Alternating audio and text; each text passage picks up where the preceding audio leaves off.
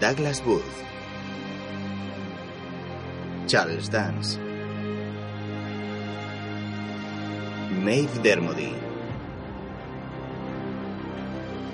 Bern Gorman. Anna Maxwell Martin. Sam Neill. Miranda Richardson. Toby Stephens. Noah Taylor. Y Aidan Turner, en una miniserie británica de misterio de 2015, guion Sarah Phelps, producida por Avi Bad y dirigida por Craig Viveiros, basada en la novela de Agatha Christie. Diez negritos. Capítulo 1 En un recuerdo, el viento agita suavemente las espigas en un campo.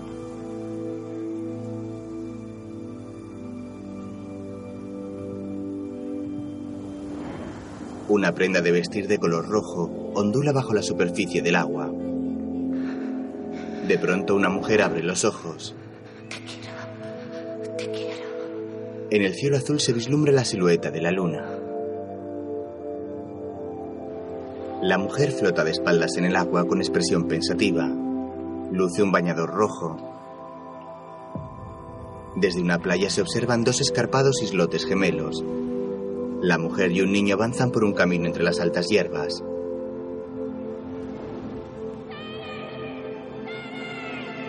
El pequeño, con gafas y agarrado de su mano, la mira sonriente. Se encuentran frente al mar, con los dos islotes de fondo. Ella también le sonríe y contempla el paisaje a través de sus gafas de sol. Es una mujer joven y atractiva. Tiempo después, contempla la lluvia a través de una ventana mientras fuma. Londres, agosto de 1939. Luego, Bien, verá, señorita, el puesto es de secretaria. No entiendo por qué le han dado mi nombre. No soy muy experta en taquigrafía. Ayudante, entonces, con algunas pequeñas tareas en secretaría. Nos limitamos a mandarle los detalles y ella la eligió a usted. ¿De veras? ¿Es usted profesora? Sí, profesora de gimnasia. A las profesoras se les da bien la organización y la señora Owen espera muchos invitados. ¿Y en qué lugar sería? La costa de Devon, Soldier Island. ¿En la costa? Audrey me ha hablado de ella por sus revistas, ¿verdad, Audrey? Se suponía que la había comprado una estrella de Hollywood, pero no ha sido así. Pertenece a los señores Owen. ¿Usted les conoce? No, todo se hizo por correo. ¿O una isla? ¿En el mar? Las islas, por lo general, están en el mar. La caja, Audrey, pásame la caja, por favor. la secretaria obedece. No sé, quizá no esté preparada para... Sí, pero es a usted a quien quiere. Y está muy bien gratificado. Hay un puesto permanente disponible si cumple con los requisitos. Sí, pero... Un adelanto para gastos imprevistos. Le entrega varios billetes y la joven los mira pensativa. En otro momento, una mujer pasa máquina varias cartas. En una de ellas se lee, para la señorita Emily Brent, asunto, la educación moral de las niñas. Estimada señorita Brent, soy una gran admiradora suya. Por favor, confirme su asistencia y le haré llegar el billete. Tengo muchas ganas de verla. Sentada en medio de un trigal, una mujer sonríe al leerla. En otra de las cartas, estimado doctor Armstrong, especializado en enfermedades nerviosas en mujeres. Otra de ellas va dirigida al juez L.J. Wargrave, en el número 2 de Princeton Square, Londres. En una cuarta puede leerse, Querido Tony, nuestro amigo en común, Badger Berkeley, me ha dicho que eres la persona adecuada. Un joven sonríe al leerla. En otra de las misivas pone, Estimado subinspector Blor, necesito un hombre con buena vista. Este cierra la puerta de un calabozo. La mujer que mecanografía las cartas añade un nombre a la lista de destinatarios, Philip Lombard. En el mensaje para este pueden verse las palabras, una situación inestable. Otra de las cartas va dirigida al general MacArthur, al que alaba su historial militar impecable. Este sonríe mientras le toman una foto. Todas las misivas van firmadas de la siguiente manera. Atentamente, U.N. Owen.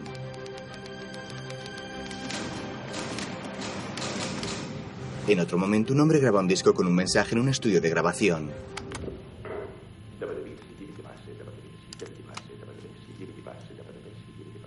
Ah. ¿Y todo esto es para una obra de teatro? ¿En el West End? ¿Y aparecerá mi nombre en el programa? Alguien parece contestarle y él sonríe complacido. Comienza a grabar. Damas y caballeros. Silencio, por favor. Se les acusa de los siguientes cargos. En otro momento, una cuerdecita acabada en un nudo de horca cuelga de la ventana de un tren. La joven que ha sido contratada como secretaria despierta y la contempla pensativa.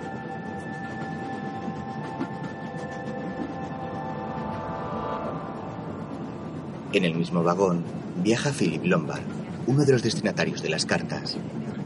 Es un joven moreno con traje de raya diplomática que fuma un cigarrillo. Su mirada se cruza con la de la mujer. Esta se da cuenta de que se le ha subido un poco la falda mientras dormía y se la coloca bien rápidamente. Lombard esboza una media sonrisa divertida. Ella se levanta, coge su maletín y se marcha.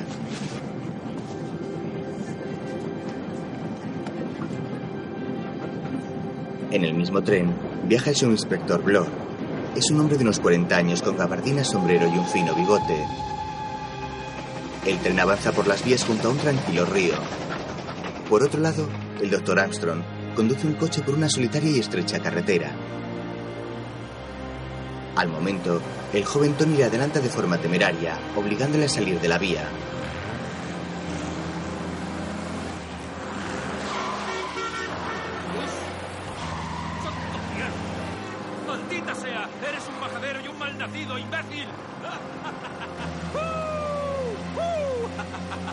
Se ríe y sigue conduciendo a gran velocidad.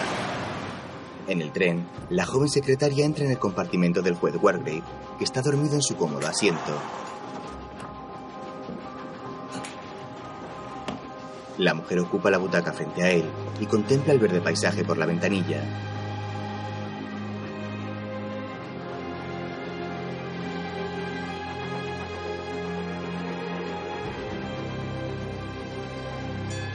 Entre tanto, en una lujosa mansión, el mayordomo acude al vestíbulo al escuchar las campanadas de un reloj insertado en el muro, con una intrincada decoración de caballos alados. El hombre comprueba que la hora coincide con la de su reloj de pulsera y abandona la estancia. Poco después, la joven secretaria llega a un espigón frente al mar. Tras ella avanzan Blor, Lombard y el juez. El general MacArthur espera cerca de un pescador con un cartel en el que pone Soldier Island. Oh, bien, ya estamos aquí. Soy la señorita Claythorne, la secretaria de la señora Owen. ¿Es usted el señor Narracott? No veo a nadie más sujetando un cartel. Y ya he llevado a dos. A una solterona quisquillosa y a un joven ostentoso. Entro y salgo del puerto como el codo de un violinista. Narracott coge el maletín de la joven y lo lleva a la barca. Lobos de mar, con sus propias costumbres. Bien, buenas tardes. General MacArthur. Dios mío. Es un placer conocerle. Wargrave. El juez Lawrence Wargrave. El honor es mío, señor. Ya estoy retirado de la justicia. Señor... Lombard. Philip. ¿Y usted, señor? Davis. Blor oculta su nombre deliberadamente. ¿Vienen ustedes o no? Muy bien, vamos allá. Los cinco suben a la barca con Narracott. El doctor Armstrong llega al puerto y ve el coche de Tony aparcado allí. Lo mira furioso. Poco después, cruza las aguas en la embarcación del pescador junto al resto.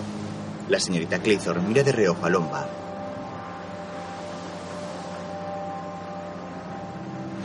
Entre tanto, en la mansión de Soldier Island, el mayordomo prepara la mesa para la cena extendiendo un mantel en tonos champán. La barca de Narracott lleva de remolque una pequeña barquichuela de remos.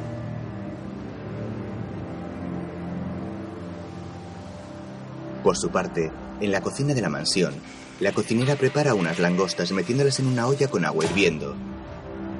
Desde la barca, todos miran con incertidumbre hacia la isla que aparece ante ellos. En mitad de esta se alza la casa.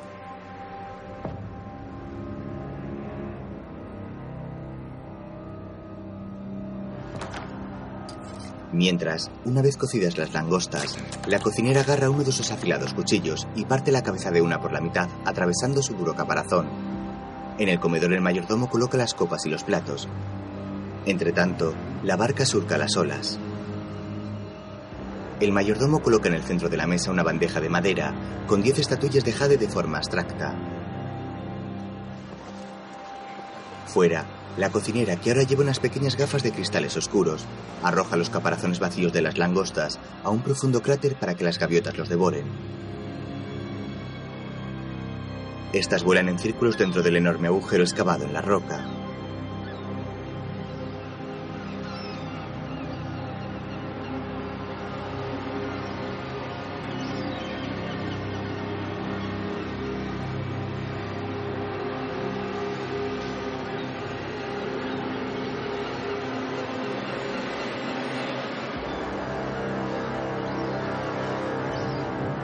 La minúscula isla destaca solitaria en medio de las oscuras aguas y el cielo nublado.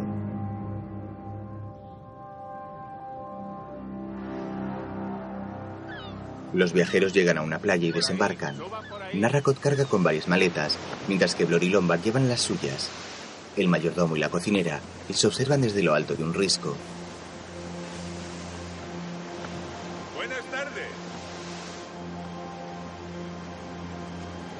Bienvenidos a Soldier Island. Bien. Síganme.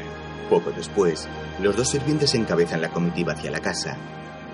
Ayudan a Narracot con el equipaje.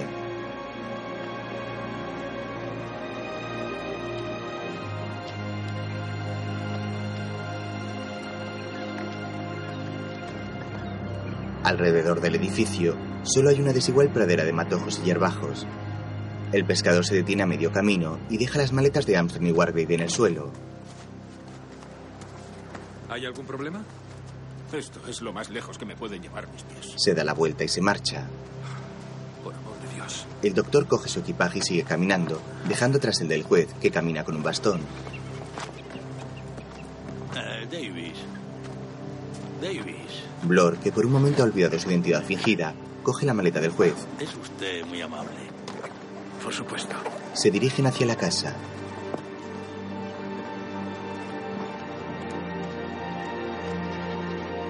Narracot les observa con el ceño fruncido mientras se alejan. Poco después, entran en la mansión. Los sirvientes siguen por un pasillo mientras que los recién llegados se quedan en el vestíbulo.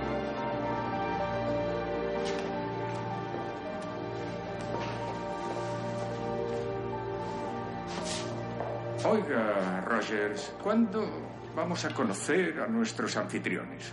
Deberíamos estar aquí todos esta noche, señor. Tony aparece. ¿Ah? Buenas tardes. Tony Marston. Bueno, estoy deseando conocerles en la cena. Un gin tonic bien cargado. Señor. La señora Owen ha dejado instrucciones para mí. Soy su secretaria. Nos dejó dicho que se sintiera cómoda y tuviera todo lo que pudiera necesitar. Bien, los caballeros pueden seguirme. La señora Rogers acompañará a la dama. Oh, gracias, Davis. Blor vuelve a coger el equipaje del anciano juez y todos siguen a Rogers. Wargrave se acerca a la señorita Claythorne. Mi amiga la señora Calmington, la señora Constance Calmington, ¿sabe si ha cambiado de planes? No, la verdad es que no lo sé. Ah, grotescamente confuso. No, lo siento. Yo acabo de conseguir el trabajo. No, no, no, no. No me refería a usted, señorita, sino a todo este asunto. Los Owen me invitaron para que me reuniera con mi amiga y veo que no ha venido. Muy extraño. Sin duda, muy extraño. Ah. ¿Me permite ayudarle a subir? Oh, muy amable. Le agarra del brazo y suben juntos las escaleras. Un reloj marca las 5 y 25. Los invitados acceden a sus habitaciones. Blor entra en un cuarto decorado en un tono verde apagado. Deja su maleta y cierra la puerta con semblante serio.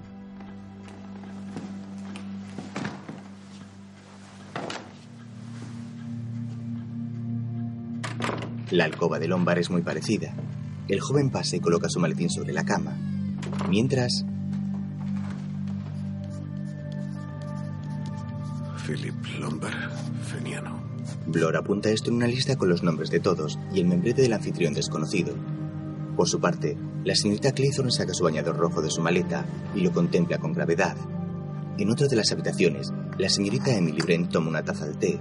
Al igual que en el resto de las alcobas, en la pared hay unos versos enmarcados. La señorita Claythorne los lee en su cuarto. Diez soldaditos se fueron a cenar. Uno se asfixió y quedaron nueve. Nueve soldaditos se quedaron despiertos hasta muy tarde. La joven sonríe. Entre tanto, en la cocina, los señores Rogers siguen preparando la cena. Por su parte, el juez Wargrave se toma una pastilla con un vaso de agua sentado frente al tocador de su habitación. Mientras, Armstrong está tumbado en su cama en ropa interior. Observa cómo tiembla su mano.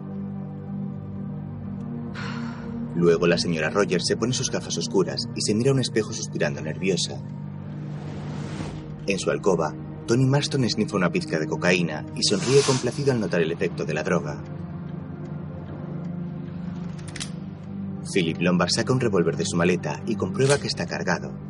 Entonces, lo guarda en el cajón de su mesilla. Mientras, el general MacArthur coge una fotografía de entre las páginas de un diario. En ella aparece él junto a una mujer y otro hombre. La mira con seriedad y la apoya en la lámpara de su escritorio, donde tiene extendido un mapa. Luego se fija en el poema enmarcado que en su caso está colgado en la cara interior de su puerta. Se acerca a leerlo y de pronto el hombre siente un escalofrío.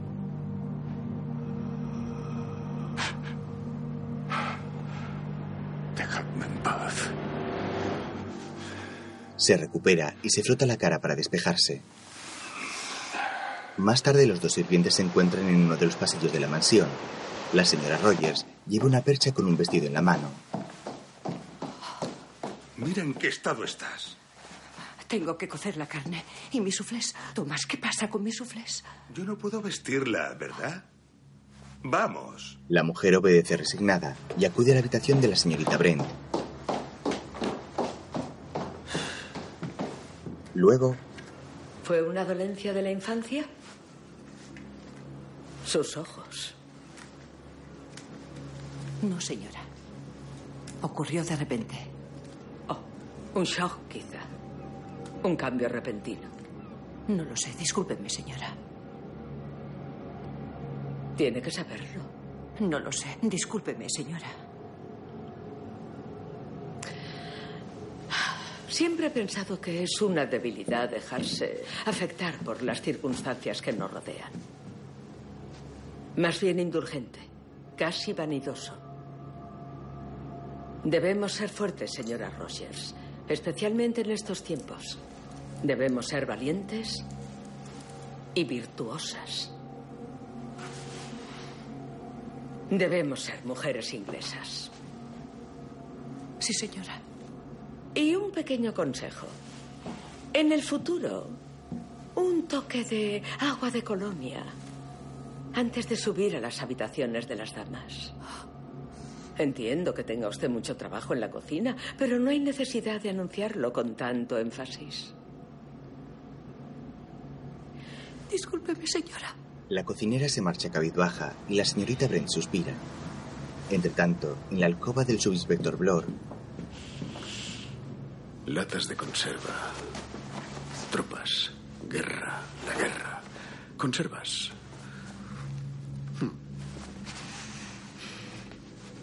Juez Wargrave, siento muchísimo mi torpe presentación.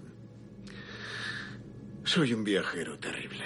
Suelo perder los modales. practica frente al espejo, mientras ¿Cumplimos el horario? Más o menos. Ah, señor, veo que está usted listo antes de lo que suponíamos. ¿Qué hay ahí? Solo hay un desván, señor. Eh, señor, tengo entendido que el suelo no es especialmente resistente allá arriba.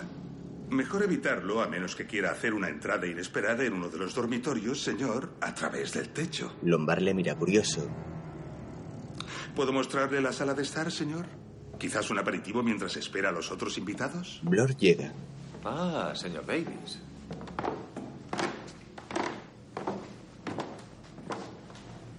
Parece que le vendría bien tomar una copa. Mm, ah, sí, muy amable. Eh, quizás un pequeño trago. Señor Rogers, después de usted. Entre tanto, la señorita Clayton termina de arreglarse en su alcoba y da una calada a un cigarrillo.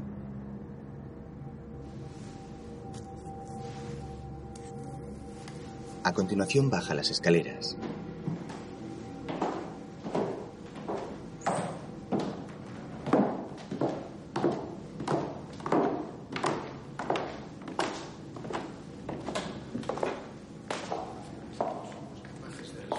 Escucha unos murmullos provenientes del salón. La joven abre una puerta que da a la zona de servicio y accede a un pasillo.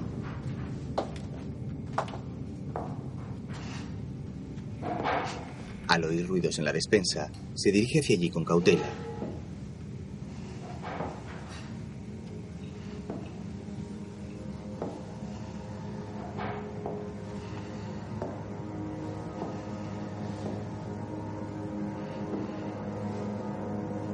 Pronto la señora Rogers aparece tras ella. Señorita.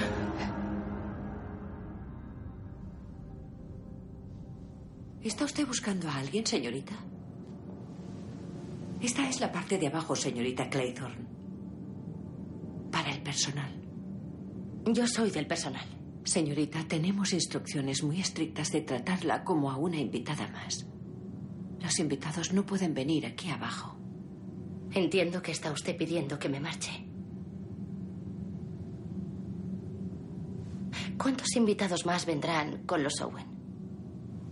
Lo sabremos cuando lleguen. ¿Y cómo se apañarán ustedes los dos solos? Rogers y yo somos competentes. Mucho. Así que, si no le importa, La señora Rogers señala con su mano hacia las escaleras invitándola a marcharse. La señorita Clayton hace de serie y se va. Tras la puerta de la que provenían los ruidos, está escondido el mayordomo aguardando a que la secretaria desaparezca. Después sale y cierra con llave. Su esposa le mira con angustia. Bien hecho, mujer. En el jardín, Wargrave y MacArthur pasean tomando una copa. La señorita Brent sale a la terraza, donde se encuentran el doctor Armstrong y Blor. ¡Qué tarde tan idílica! ¡El cielo! ¿Cómo puede alguien no creer en el creador? Davis. Emily Brent. Edward Armstrong. Entre tanto, la señorita Claythorne pasea por la sala y de nuevo descubre en la pared el poema enmarcado.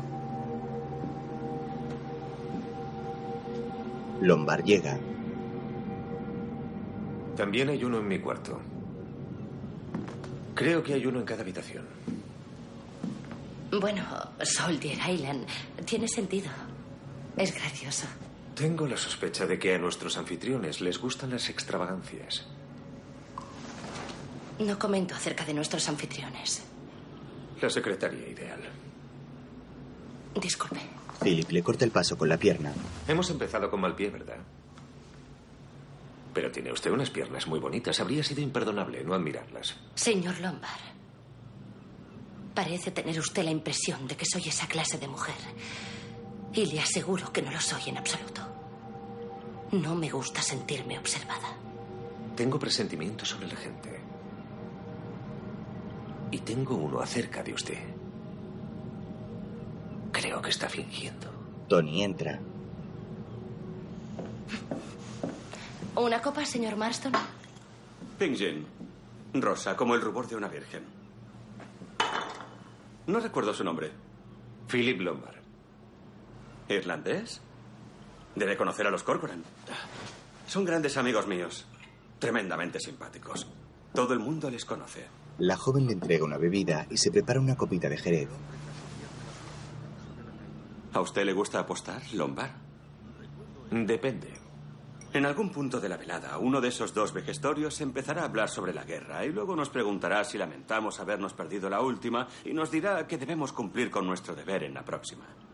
No creo que haya una próxima. Siempre hay una próxima. ¿Qué le parece? ¿Apostamos? Lombard mira a la señorita Claythorne. Las ocasiones son escasas. Marston comprueba la hora en su reloj de pulsera. Tony, aburrido, se levanta. Escúcheles. Aferrándose. Aún se creen que son alguien, pero nadie se daría cuenta ni le importaría lo más mínimo si... Voy a ser excepcionalmente encantador con ellos. Se marcha. Oh, de acuerdo, señorita Claythorne. Si a usted le hace feliz, siento haberla mirado con entusiasmo. Señor Lombard, dudo que usted sienta algo alguna vez. La joven deja su copa sobre una mesa y sale. Chica lista. Lombard se enciende un cigarrillo. Poco después, comienza a atardecer. Rogers toca un gong para avisar a los invitados.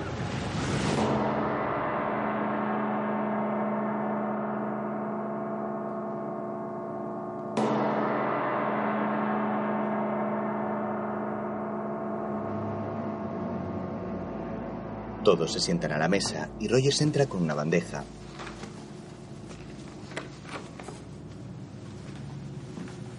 Damas y caballeros, soufflé de langosta. Uf, puede resultar algo pesado. Yo siempre como algo ligero en casa. Lo prueba. Yo no, gracias. El doctor rechaza el vino que iba a servirle Rogers. Gracias. Ya nos conocemos, ¿verdad? Oh, mi memoria ya no es lo que era. Puede que usted testificara ante mí. No, no es eso. Lo recordaría de otra cosa. Ya lo recordaré. Esas figuras me desconciertan. Parecen imágenes paganas. Son los diez soldaditos, como los del poema. Mm, me lo sé de memoria. Cuando era un muchacho, mi niñera solía recitármelo. Imagino que quería aterrorizarme para que fuese un chico bueno. ¿Y funcionó? Sí, siempre he sido un chico muy riguroso. Riguroso con las normas y probablemente un niño bastante aburrido. Soy incapaz de imaginármelo, general. Aunque no debería llamarlo poema, señorita Clayton. Es burlesco. La poesía debe ser edificante. Coincido con usted, señora Bren. Tenía una impresión muy diferente de usted. No pensé que fuese la clase de caballero que aprecia la poesía. El señor Davis tiene talentos ocultos. El soufflé está delicioso. Mm, muy ligero. Todos terminan el primer plato. Mientras, en la cocina, la señora Rogers se afana cortando el asado. Entre tanto, En todos esos años me he topado cara a cara con los ejemplos más depravados de la humanidad y no he tenido ningún recelo, pero siento pavor al considerar la idea de que las jovencitas puedan blandir palos de hockey. No son tan malas, juez. Quizá un poco escandalosas y también muy inquietas. Oh, los privilegios de la juventud. Y estoy seguro de que usted es un buen ejemplo. A veces te aterra la basura que te sirven en algunos sitios, pero esto está bastante decente. Los Owen son muy generosos. ¿Son amigos suyos, señor Davis? Conocidos por negocios. Me dedico a las conservas. Verá, la empresa se fundó para abastecer estofado a las tropas. Las conservas nos ayudaron a ganar la guerra. Bueno, supongo que depende de cuánto se mueven por su estómago. Ya empezamos. Dios, recuerdo ese estofado. RAMC, imagino, doctor Armstrong. Así es. Evacuando estaciones y luego hospitales en Bélgica y Francia. En ese caso, también le entrevistará a usted. ¿Entrevistarle, general? Sí. El señor Owen solo es un aficionado, pero conoce muy bien la historia militar. Está escribiendo sobre Francia y sobre la batalla Por amor de Dios, que basta celebró ya. En 1917. No, he venido aquí para aislarme de todo eso. Un personaje interesante, el señor Owen, y con un nombre curioso, Ulrich Norman. Muy curioso. La señora Owen es UN, Nancy. Las mismas iniciales. He de confesar que me preocupaba un poco lo de Ulrich. Dado el clima actual, podría considerarse un tanto teutónico. No he conocido a un hombre más patriótico. Y díganme, ¿qué puede haber más inglés que Norman? Wargrave y Claythorne se miran de reojo y se sonríen. El sol está a punto de desaparecer y Rogers sirve los postres. ¡Oh, es mágico! La señora Rogers tiene un don. Puede que parezca un muerto viviente, pero sin duda sabe cocinar. Todos miran escandalizados a Tony. ¿Y para cuándo se espera la llegada de los Owen? ¿No han telefoneado? No hay teléfono en toda la isla, señora. El señor Narraco trae mensajes con el correo y provisiones para la cocina todas las mañanas. Y supongo que mañana traerá un telegrama de los señores Owen o puede que los acompañe hasta aquí. Ah, Rogers, dele a ese tal Narracot un par de chelines y pídale que vigile mi coche. Está aparcado en el puerto. El Jensen. Por supuesto, señor. Y le transmitiré sus cumplidos a la señora Rogers. Se retira. Dígame, Davis, ¿los Owen cree que son amigos de la diversión? ¿De la diversión? Sí, porque aquí hay algo que no encaja. Recibí una carta invitándome a la fiesta. Cosas de jóvenes. Ya saben, chapán, música. Y aparte del Lombard, que parece capaz de mostrar un ápice de alegría, el resto no parece ser la clase de invitados que aprecian la diversión. No se ofendan. ¿Su coche, el Jensen? ¿Lo ha visto? ¿No es una preciosidad? Sinceramente, no puedo imaginar querer a una persona tanto como venero y adoro a ese Jensen. Nos cruzamos en la carretera. No entiendo. Usted con su coche me sacó de la carretera. ¿Cuándo? Iba conduciendo pensando en mis cosas cuando me adelantó a Dios sabe qué velocidad y tuve que echarme a un lado de la carretera. Alguien iba a una velocidad ridícula. Señor Marston, creo que una disculpa y un apretón de manos entre caballeros sería lo más apropiado. Pero no lo hice intencionadamente. Me sacó de la carretera, aposta. Es posible que lo adelantase, pero hasta mi tía abuela conduce más rápido que usted y si no sabe controlar su coche, será mejor que no conduzca. Es usted un miserable. Casi me mata y ahora tiene el descaro de decirme que fue culpa mía. Cuidado, anciano, se le está enrojeciendo un poco la cara. Caballeros, por favor, hay damas presentes. Lo siento. No ha sido mi intención. Tiene razón, general. Venga, un apretón entre caballeros. Vamos, Armstrong. Estréchela. Seamos amigos. Marston le ofrece su mano con gesto desafiante. Armstrong se la estrecha y el joven sigue degustando el postre como si nada. Todos observan la escena incómodos. Entretanto, en la cocina, la señora Rogers corta una cuña de queso. Su marido revisa una lista y comprueba la hora.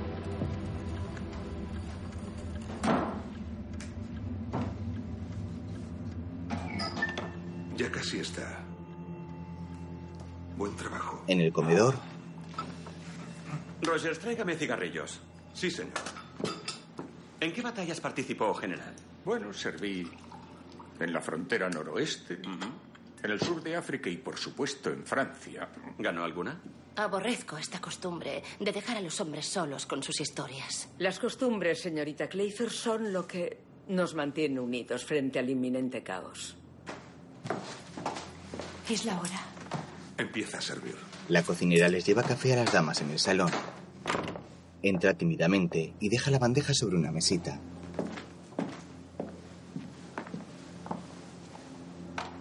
No, no. Yo serviré el café. Debe de estar muy ocupada en la cocina. Señorita. Una cena excelente, señora Rogers. Los Owen tienen suerte de tenerla. Ya sí, se lo haremos saber. Gracias, señora. La señora Rogers se retira encorvada. La secretaria escucha un extraño pitido.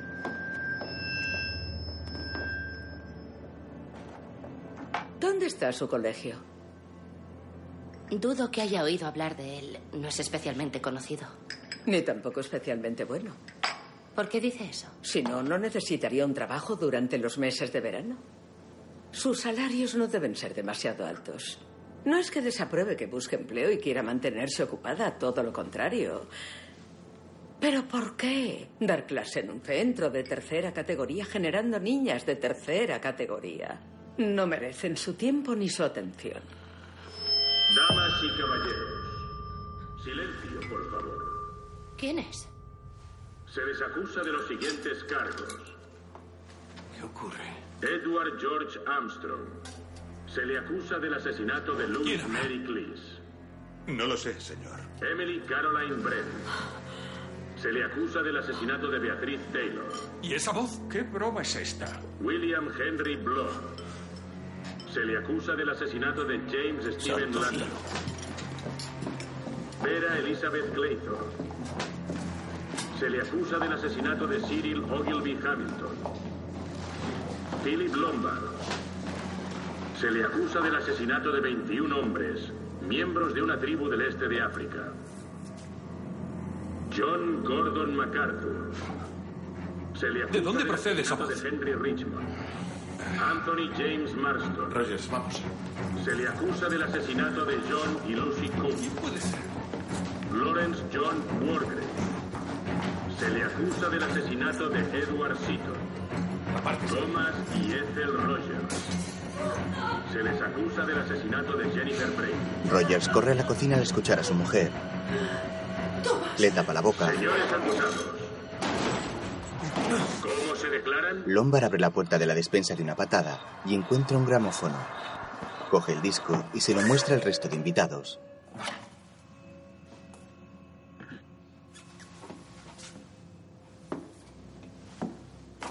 Entonces, Roger sale de la cocina llevando a Ethel desmayada en sus brazos. Oh, señora Rogers. Solo se ha desvanecido. Iré a coger mi maletín. Se recuperará. Seré yo quien juzgue eso. Un disco. Se llama La canción del cisne. ¿A qué diablos están jugando? ¿A qué diablos están jugando sus amigos, los malditos Owen? Quiero decirme Cuéntelo qué más, ocurre, Tony. No conoce a los Owen. Y no se llama Davis. Tony suelta a Blor y este se recoloca su arrugado smoking.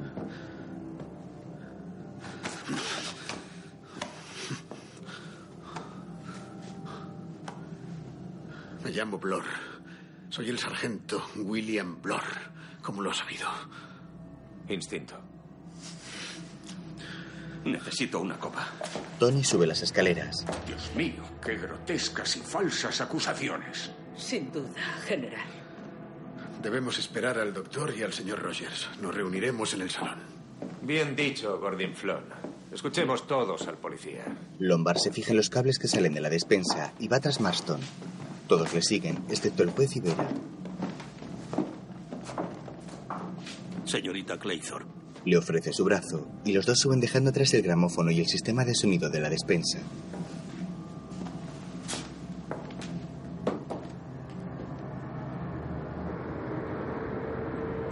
Mientras, en el dormitorio de los Rogers, el doctor Armstrong prepara una medicina para la cocinera.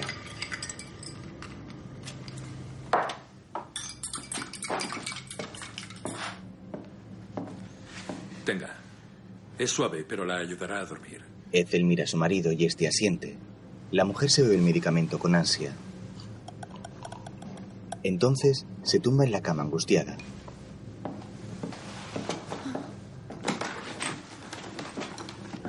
Es sospechoso que hayan preguntas sobre nuestros anfitriones que solo usted pueda contestar. Sí, señor. Procure calmar a su esposa. Señor. El médico coge su maletín y se marcha. En cuanto sale ella se incorpora.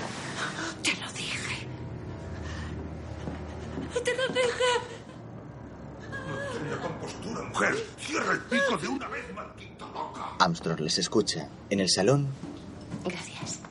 Rogers vendrá enseguida. el juez le sirve una copa Vera y el mayordomo llega. Bien, Rogers. ¿Lo ven? Según mis instrucciones, poner el disco a determinada hora. Nos dijeron que sería una sorpresa, una. una especie de juego. Una especie de juego. Usted estaba en la habitación con nosotros. Hay un retraso en la grabación. Alguien se ha tomado mucho tiempo y molestias. De haber sabido lo que había en el disco, jamás habría tomado parte en esto. Lo que han oído sobre mí y la señora Rogers no es cierto. ¿Nada de cierto entonces? La señora Brady era como de la familia para nosotros. Lo hicimos todo por ella. No estaba bien, frágil como un pajarito, pero teniendo en cuenta que nos dejó un pequeño legado. Hay gente que diría cualquier cosa para hacer daño. En flashback, Rogers ahoga a una anciana con una almohada. Ethel observa la escena desde la puerta.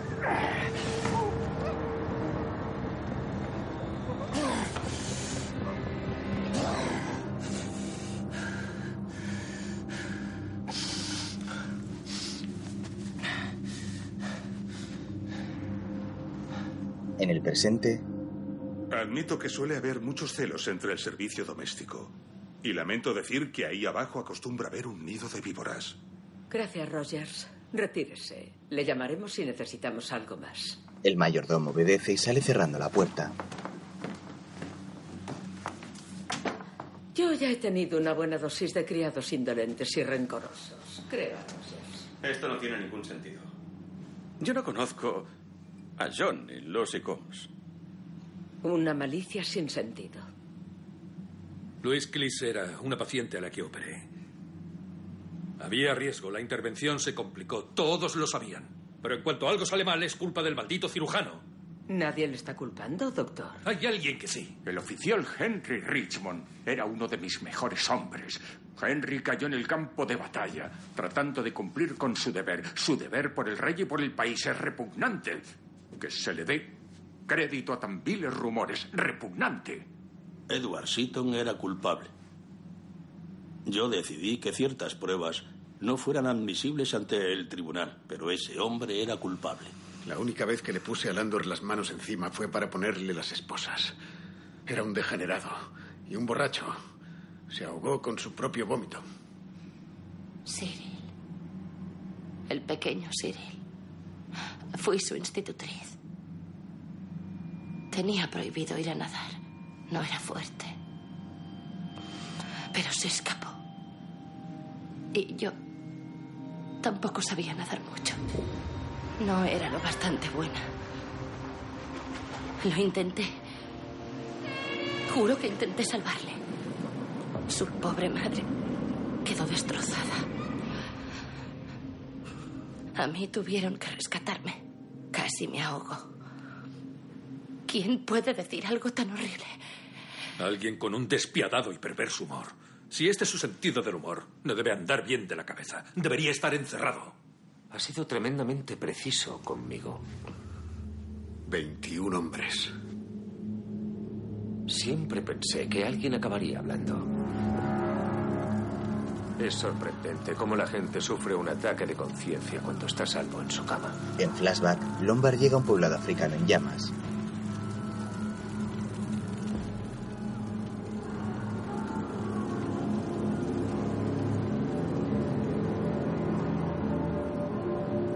En el presente, Es usted monstruoso.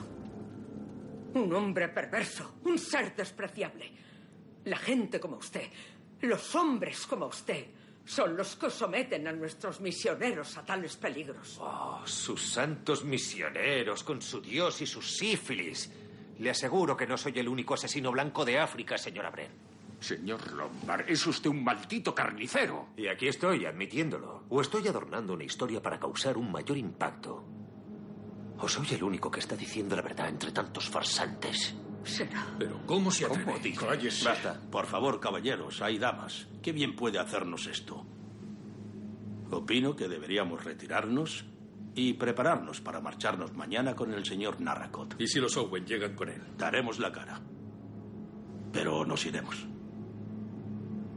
Y a pesar del señor Lombard y su devastadora confesión, todos somos víctimas de una broma cruel y no deberíamos dignificar dichas acusaciones con ningún debate más. ¿Acordado? Por supuesto. Sí, sí. John y Lucy Combs. Ahora recuerdo, eran dos niños. ¿Qué clase de padres dejan que sus hijos jueguen en la oscuridad? Por amor de Dios, es una irresponsabilidad. Me retiraron el carnet seis meses. Fue un auténtico fastidio. Oh, iba usted conduciendo, ¿verdad? Menuda sorpresa. Fue muy mala suerte. Eso es todo. No, no tuve ninguna posibilidad. en flashback, Marston atropella a unos niños.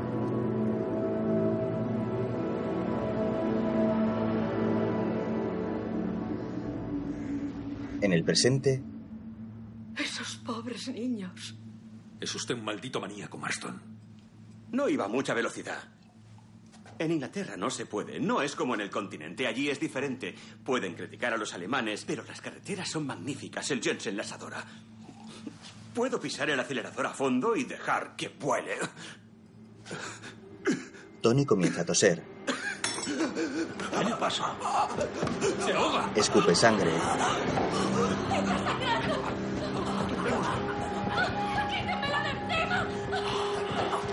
despacio. ¿Qué le ha pasado? Le tumban en el suelo y Armstrong le toma el pulso en el cuello.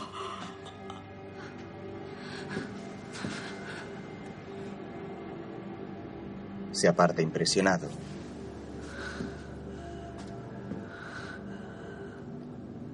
Está muerto. Oh, Padre celestial, vela por, por su alma y protégenos. Luego colocan el cuerpo de Tony en su cama y lo cubren con una sábana. Salgamos de la habitación. Después de ustedes, señoras.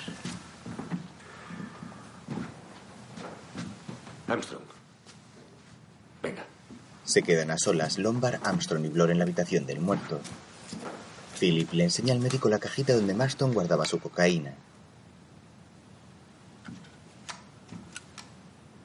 Ah. Bueno, creo que deberíamos deshacernos del estimulante por respeto a la familia. Hay que evitar el escándalo. Ahora es un asunto policial, doctor. Las mismas normas seas un niño de papá o no. Muy bien. Salen de la alcoba. Lombard se chupa el dedo manchado con cocaína tras dejar la cajita en su sitio. Más tarde, Ethel se revuelve en su cama mientras tiene una pesadilla. En ella, vuelve a estar en el dormitorio de la señora Brady.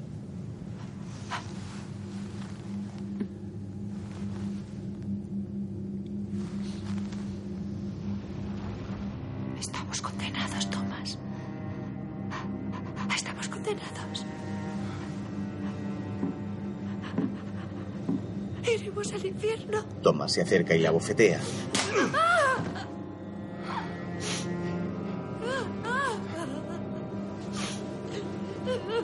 El mayordomo sale de la estancia dejando el cadáver de la anciana en su cama. Unos golpes en la puerta despiertan a Ethel.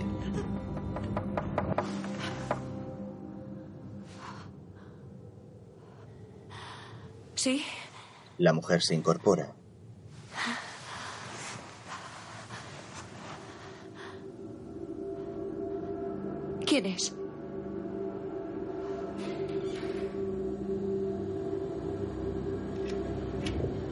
Fuera, la luz de la luna se refleja sobre el agua del mar. Mientras, Thomas recoge la cocina. Sobre la encimera hay un plato lleno de vísceras que el mayordomo guarda en la nevera.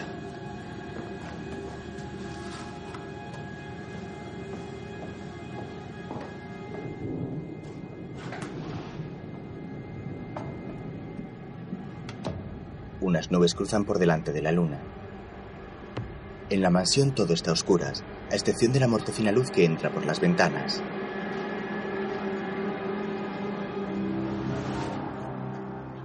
El doctor Armstrong avanza por un pasillo vestido con una bata de cirujano y aspecto demacrado. Tiene oscuras ojeras y el rostro cubierto de sudor.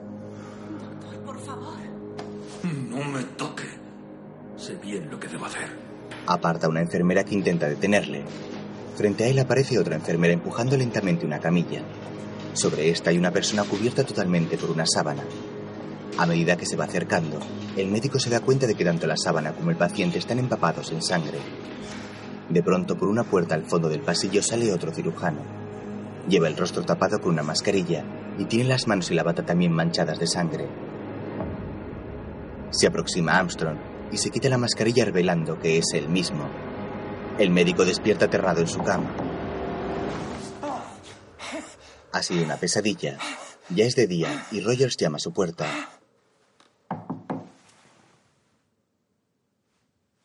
Doctor Armstrong, ¿Sí? ¿Qué ocurre?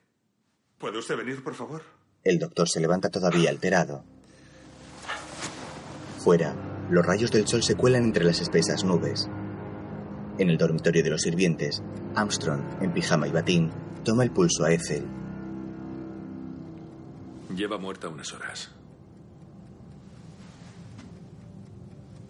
Tendré que informar a los demás para que no esperen demasiado del desayuno, dadas las circunstancias. No, señor. Les serviré un desayuno completo. Está bien. Será bueno para usted estar ocupado. Armstrong sale de la habitación.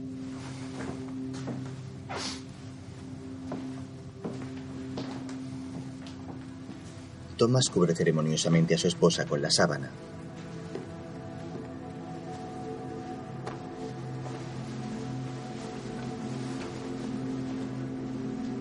Coge de la mesita de noche sus gafas oscuras y se las guarda con tristeza en el bolsillo del chaleco.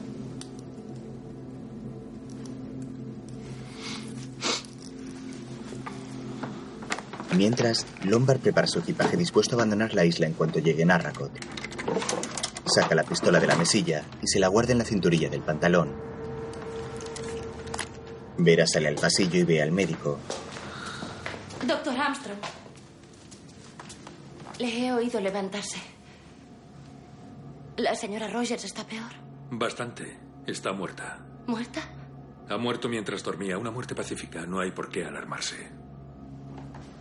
Espere, doctor. Verá, yo he bajado para esperarle y he notado algo.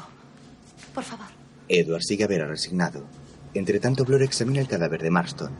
Con la mano envuelta en un pañuelo le abre la boca y huele su aliento. Un poco tarde para el beso de la vida, Gordinflón. Se cree usted muy listo, ¿eh? Huela usted mismo. En el comedor, Eran diez. Como en la canción infantil. Eran diez, sí. Sí. Cuéntelos usted, por favor, doctor Armstrong. el médico cuenta las figuritas de jade que hay sobre la mesa. Quedan ocho. ¿No es así? Ocho figuras para los ocho que quedamos. Dígame que tengo razón. Por favor, dígame que tengo razón. Seguro que hay una explicación perfectamente racional para todo esto. En el cuarto de Marston, Almendras. No son almendras. Es cianuro. mientras, Confío en que no alarmará a los demás con esto. Las mujeres histéricas son tan aburridas. Armstrong se marcha. Vera se dispone a seguirle cuando tiene una alucinación y ve a una mujer que se dirige a ella. Gracias por intentarlo, gracias por intentarlo, gracias, gracias, gracias por intentarlo. Oh, Dios, Dios. En flashback,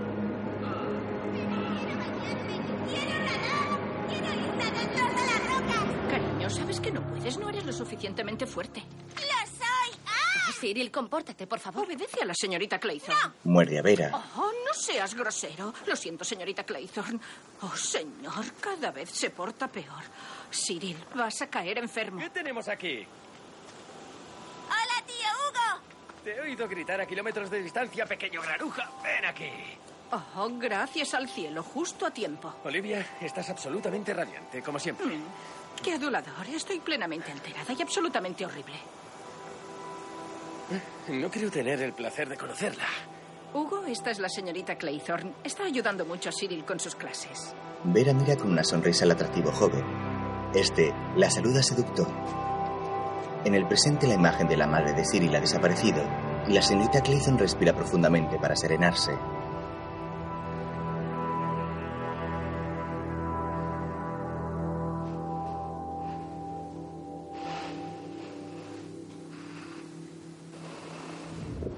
En la playa, el general MacArthur contempla las olas con los pies descalzos sobre la arena y los pantalones remangados.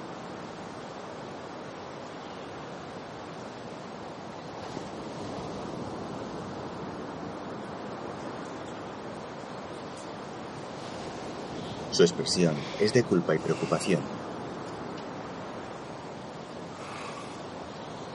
En su cuarto, la señorita Clayton se apresura a preparar el equipaje. El general regresa a la casa y se encuentra con Lombard en el vestíbulo.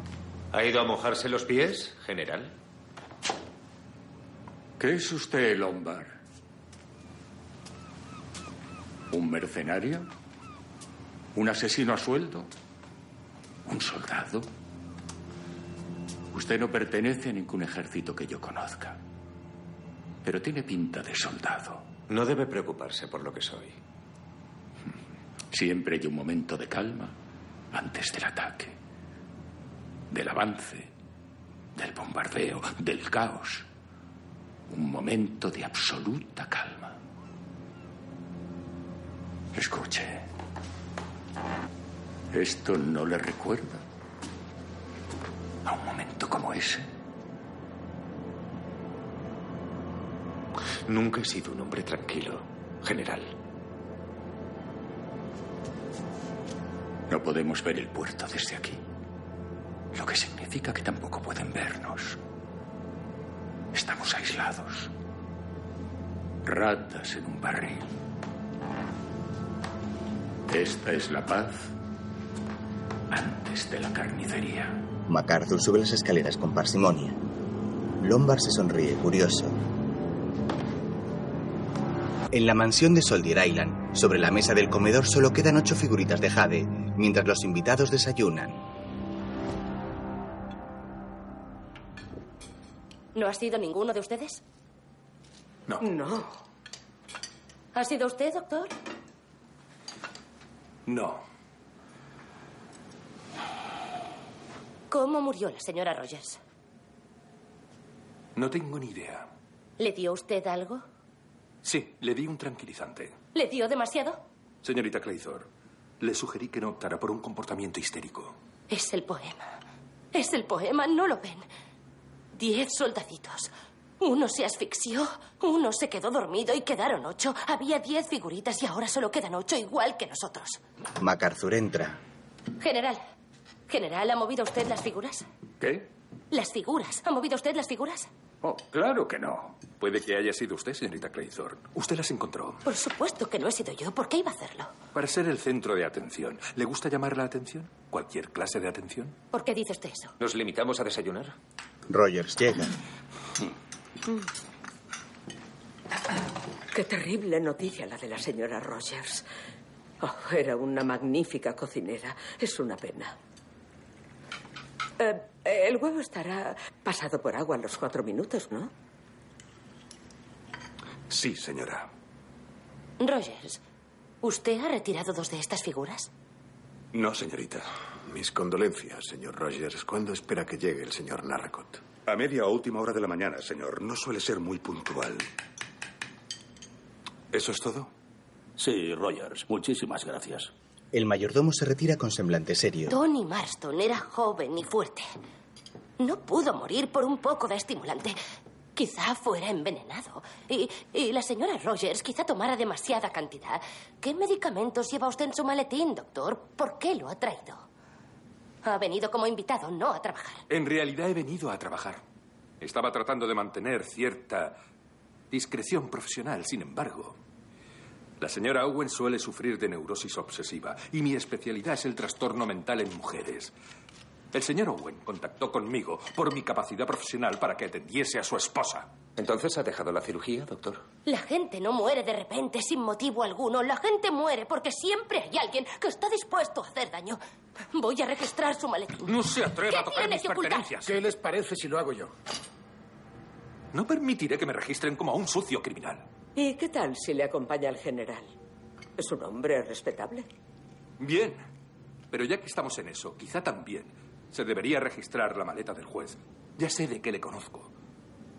El tipo que tiene su clínica debajo de la mía en Harley Street es especialista en cáncer. Fue ahí donde le vi. Si alguien tiene calmantes fuertes y sedantes en su maleta, es el juez Wargrave. ¿Es eso cierto, juez? Eh, he tenido problemas de salud, sí, es cierto. Doctor, es usted muy cruel. No me culpe a mí, usted lo ha provocado. General, ¿vamos? Al poco, en el vestíbulo, el reloj marca las ocho en punto. Sobre la mesa, Blor examina el contenido del maletín de Armstrong.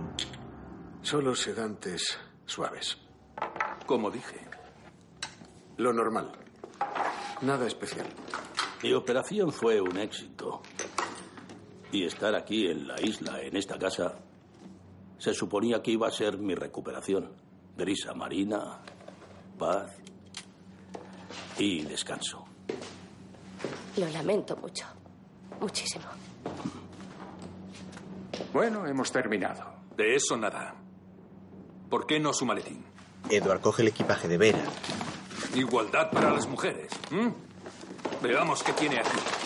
Doctor Armstrong, contrólese, por favor. Lo vacía furioso en el suelo y coge su maletín de médico. ¿Quién demonios se cree que es? Yo soy médico, usted una secretaria. Se marcha altivo. Vera, humillada, recoge sus cosas. Alguien las ha cogido. Estoy segura. Alguien lo ha hecho. También se va. Después, en el estudio, dobla y ordena su equipaje. Junto a la ventana hay un catalejo apuntando hacia el mar y en el suelo una enorme piel de oso polar decora la estancia. Lombard llega, coge un cigarrillo de una cajita y se lo enciende.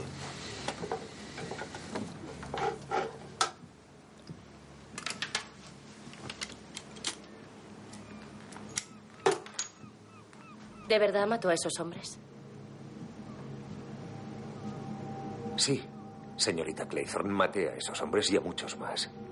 Muchos más. ¿Por qué? Me pareció una buena idea en ese momento. Tenían algo que yo quería. En ese caso fueron diamantes. Valían más que esas vidas. ¿Qué me cuenta usted?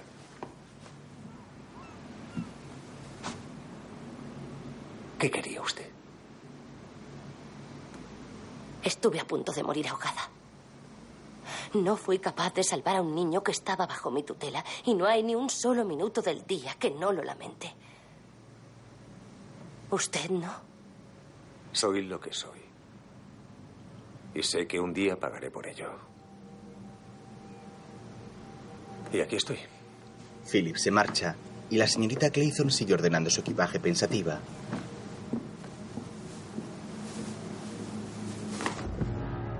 Entre tanto, Rogers avanza por un húmedo pasillo en el sótano de la mansión.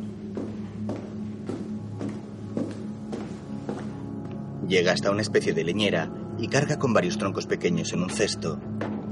Sobre un taco de madera hay dos hachas clavadas.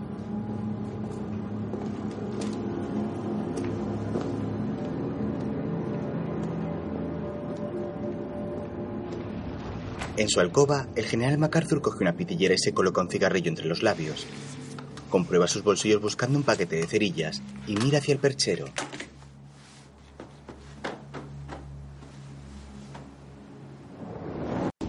De repente se ve transportado a un recuerdo. Está en el campo de batalla en la tienda de los oficiales. Va a buscar cerillas en un abrigo y en uno de los bolsillos encuentra varias cartas. Las lee. Te amo, te amo, te amo. Pienso en ti, en ti besándome, en tus manos sobre mí, dentro de mí, en tu boca sobre mi cuerpo y no puedo soportar que no estés conmigo ahora. Te deseo, te anhelo, te ansío, mi amor. Y sé que estoy siendo cruel con mi pobre y querido John. Pero sale el sol y se pone en tus ojos, Henry. Te amo. Te amo. Soy tuya. Un oficial entra. Listos para el silbato, señor. Y estamos bastante bien. MacArthur se gira y mira a su subordinado con el ceño fruncido. Se quita el abrigo. Espere, permítame. El joven le ayuda y lleva la prenda hasta el perchero. Henry.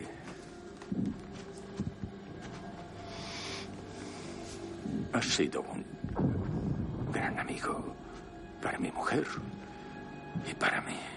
Henry guarda silencio. Puedes llamarme John.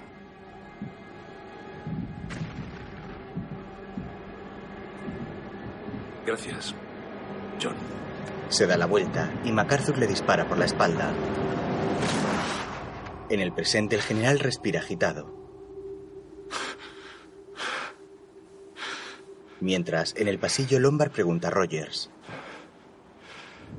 La señora Rogers y yo hemos estado aquí una semana sin ver a nadie, aparte de Anna Racott con sus entregas, señor. El mayordomo se retira y Blor llega con su equipaje. Lombard. ¿A dónde va? Estamos aquí sentados esperando a Ulick Norman Owen. ¿Y si siempre ha estado aquí? Podría estar escondido en cualquier sitio. Iré con usted. Deja su maleta y le sigue.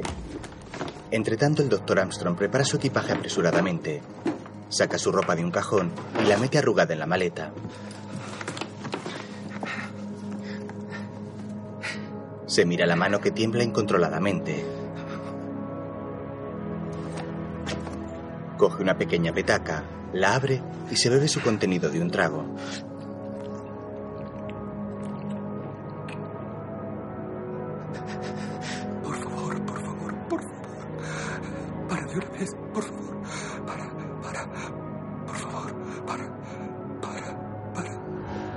Mientras, Lombard y Blor atraviesan el islote con paso vigoroso y llegan hasta la escarpada costa.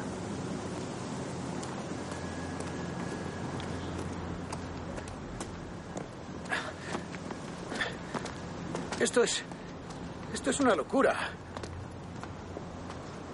Nadie podría esconderse ahí abajo. Philip examina la zona.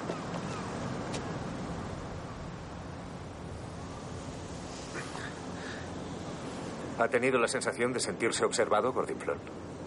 Deje de llamarme así, no estoy obeso. No lo estoy, ya lo sabe. ¿En serio? Ese tal señor Owen, sea quien sea, sabe mucho de nosotros. No sabe nada sobre mí.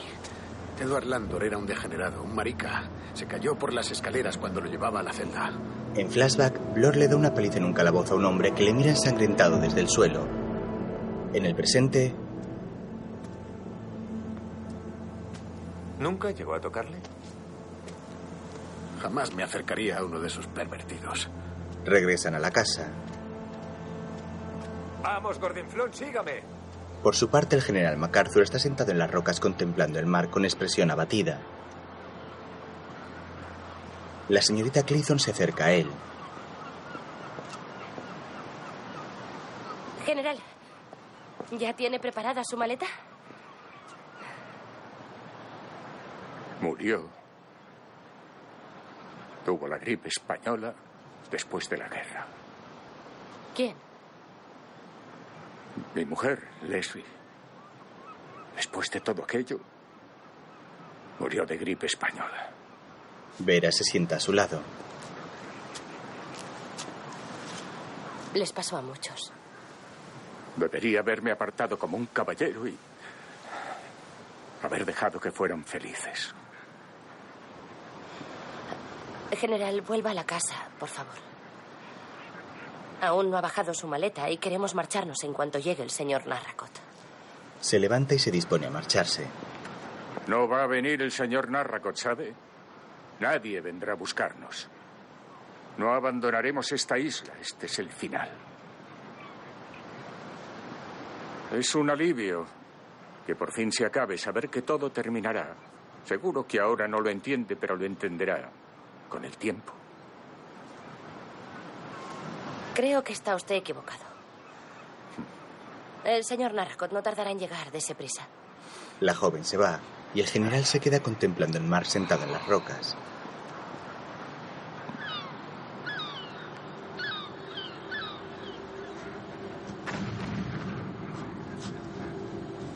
De pronto mira hacia su izquierda y a unos metros de él observa la figura de un hombre vestido de soldado que se acerca lentamente.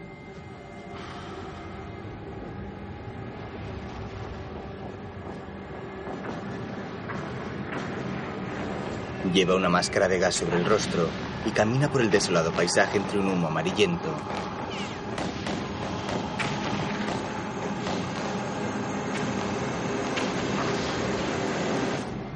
Mientras, Vera llega a la casa y encuentra al juez descansando en la terraza. El hombre parece dormido. La señorita Brent sale con su bolso de labor y ve a la joven. Ah, señorita Claythorne. Bien. Traiga un par de sillas, ¿quiere? Vera suspira resignada. Entre tanto, Armstrong se acerca a Blor, que está junto a la escalera escuchando unos extraños ruidos. ¿Qué ocurre? Un poco temprano para beber. Está siendo una mañana difícil. Lombard baja las escaleras. Ese cabrón está ahí abajo. Le he oído. ¿Qué cabrón? Owen. Puedo oírle moviéndose en la habitación de Marston. Los tres hombres se dirigen hacia allí.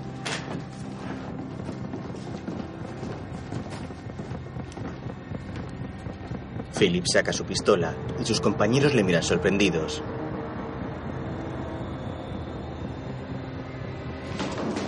Empujan la puerta y entran en tropel. Encuentran a Rogers buscando algo bajo la cama.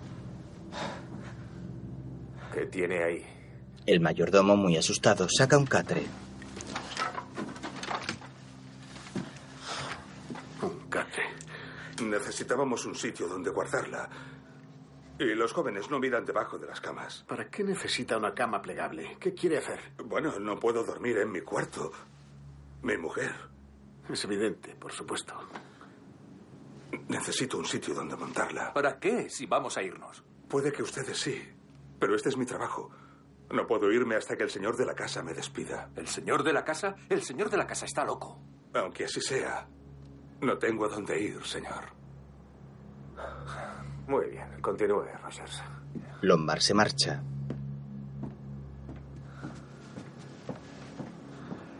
¿Sabía que tenía un arma? No. Blor también sale y Armstrong mira nervioso a Rogers un momento antes de imitarle. Entre tanto, Ver ayuda a la señorita Brenda a enrollar un ovillo de lana. La joven mira su reloj. Deje de mirar la hora. El señor Narracot parecía un hombre sensato. ¿Vendrá antes o después? Debo decirle, señorita Claythorpe, que ya entiendo por qué estuvo dando clases en un centro de tan pésima calidad. Tengo observado que la mayoría de colegios no quieren ser relacionados con una investigación. No la estoy acusando. Ya ha habido suficientes acusaciones. Sí, así es. Más que suficiente. Aparte del ofensivo señor Lombard y del señor Rogers, a los que encuentro muy estúpidos, y del depravado señor Marston, todo es una tontería. Estábamos cumpliendo con nuestra obligación. Al menos yo sí.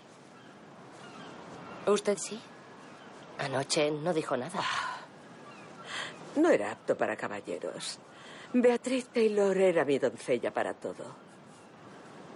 Una chica abandonada. Indeseada. De la guerra. ¿Sabe? Creía que era una chica limpia, decente y modesta. Le enseñé a coser. Teníamos una pequeña casita. En flashback, la señorita Brent está bordando con Beatriz en medio de un trigal. La muchacha se pincha con la aguja y Emily toma su mano. Chupa la sangre de su dedo con expresión perversa.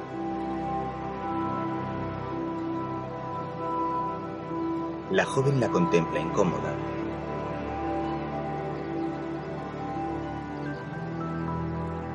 Pero entonces se metió en problemas familiares. Quiso hacer lo mismo que su madre hizo con ella. Me suplicó que la ayudase. Y naturalmente, de forma apropiada, me negué a ayudarla. Emily la expulsa de su casa.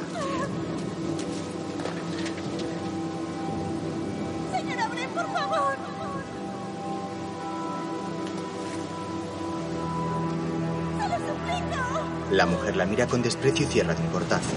En el presente, ¿Qué le pasó? Se tiró a las vías del tren. ¿Se quitó la vida? Hasta salió en el periódico local. Y lo convirtieron en una historia sensacionalista y sensiblera. La chica le pidió ayuda. Si se la hubiera prestado. Fue la debilidad de su carácter lo que motivó sus acciones. ¿Por qué se me debe reprochar a mí?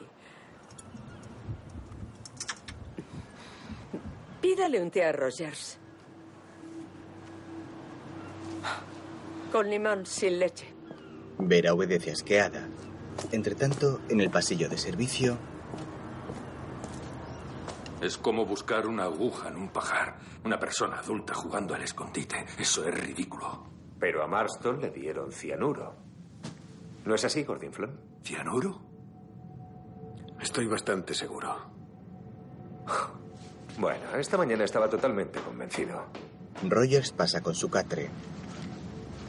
Claythorne y cianuro. Apostaría por ello. No la veo capaz de esa acción. Yo la veo perfectamente capaz. ¿Y qué hay del viejo? El general.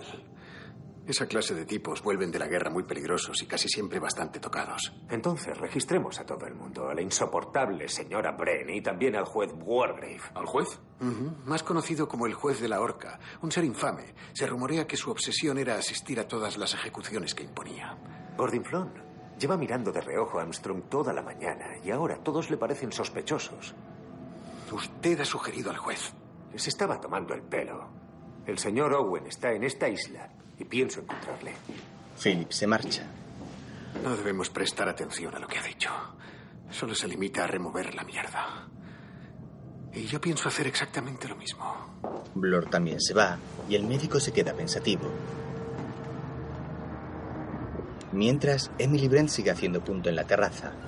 Su expresión es seca y sus labios fruncidos crean numerosas arrugas alrededor de su boca. De pronto el viento comienza a soplar alborotando su pelo. La mujer alza la mirada molesta y contempla el cielo totalmente nublado.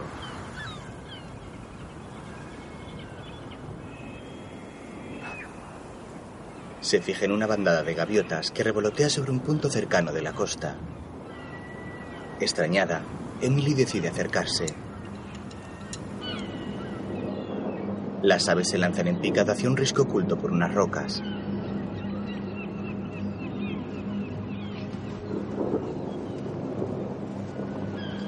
Cuando llega hasta allí, se queda impresionada al ver el cadáver del general MacArthur tendido sobre las rocas. Alguien le ha golpeado en la cabeza con el catalejo del estudio, que está a su lado cubierto de sangre. Oscuras nubes de tormenta comienzan a juntarse sobre la mansión. Una gaviota cruza el desapacible cielo. Poco después, Lombard, Blor, Armstrong y Rogers llevan el cuerpo de MacArthur hasta la casa envuelto en una manta. Las dos mujeres y el juez esperan junto a las escaleras. Lo dejan en el suelo. No miren. Cubren el cadáver. ¿Alguien ha hecho esto? No ha sido un accidente. Es un asesinato. Dijo que nadie vendría a buscarnos. Dijo que este era el final. Vera, muy afectada, se dirige con paso rápido hacia el comedor. El juez Wargrave la sigue.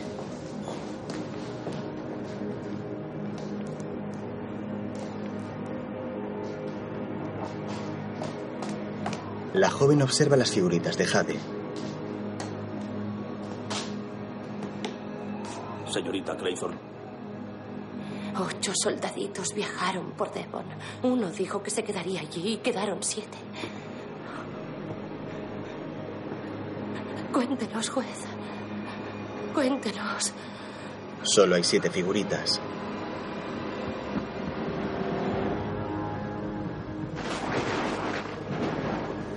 Más tarde la joven está fuera observando cómo se acerca la tormenta y los relámpagos iluminan el cielo. En flashback.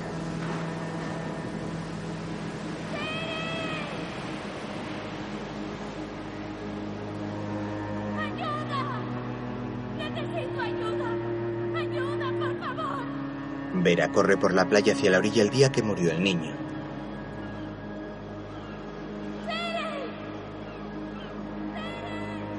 Sobre la arena, el pequeño ha dejado su camisa, sus zapatos y sus gafas antes de meterse en el agua.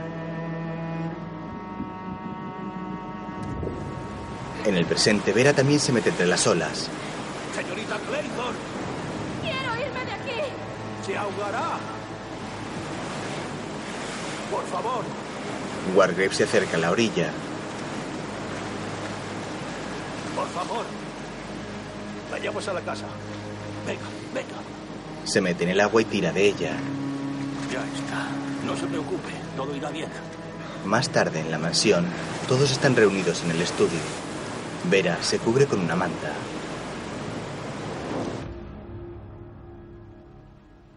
Les dije que Owen está en la isla. ¿Cómo está tan seguro?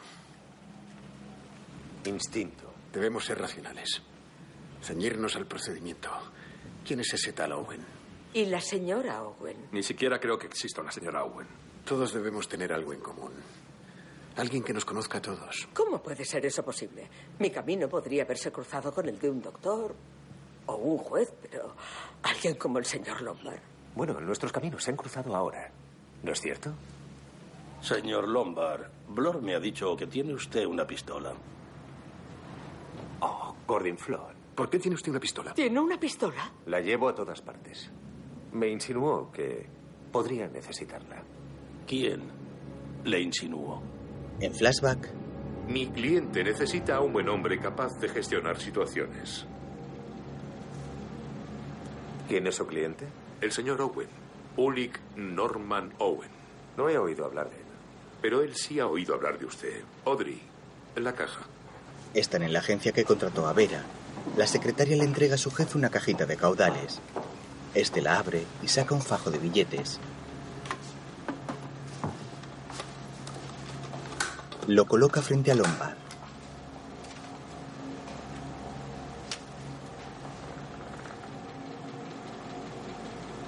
Entonces es peligroso. Mi cliente cree que podría convertirse en una situación volátil.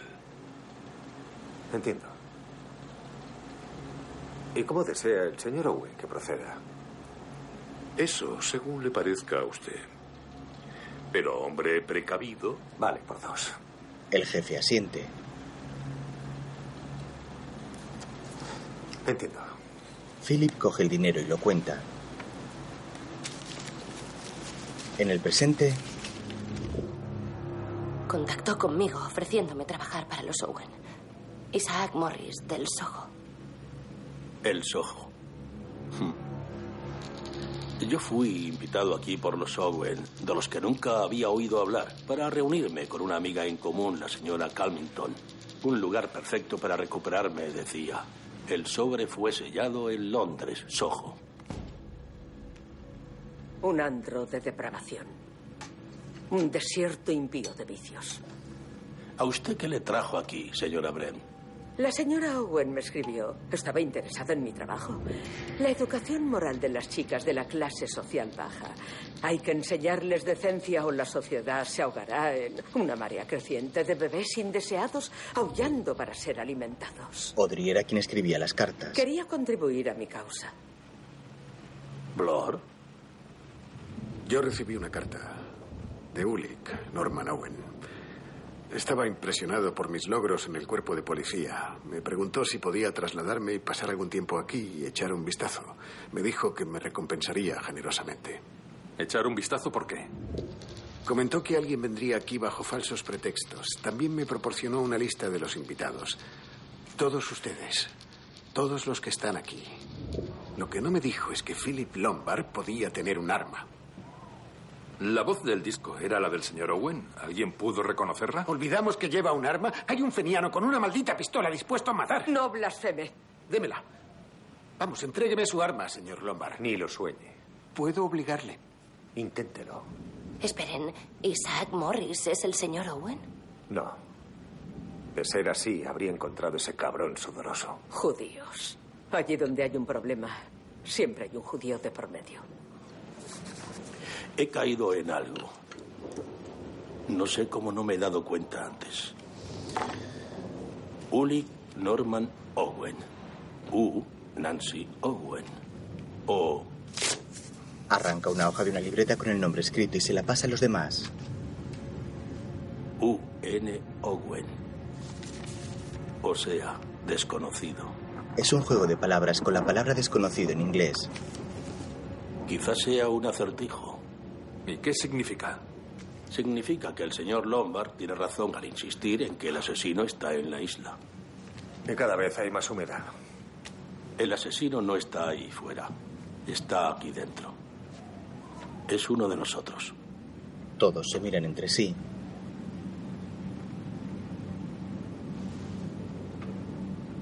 Pero no nos conocíamos de antes. ¿Por qué? ¿Cómo iba yo a ser capaz de algo tan horrible? Cualquiera es capaz, señora Brent.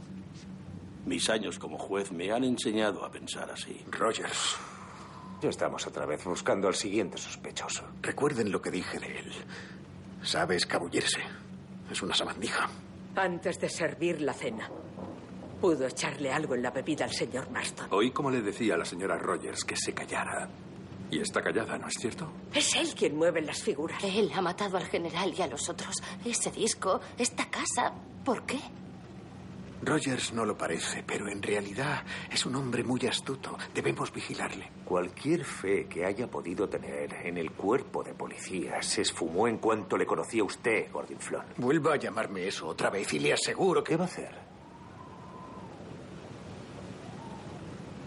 Nos está cazando uno a uno.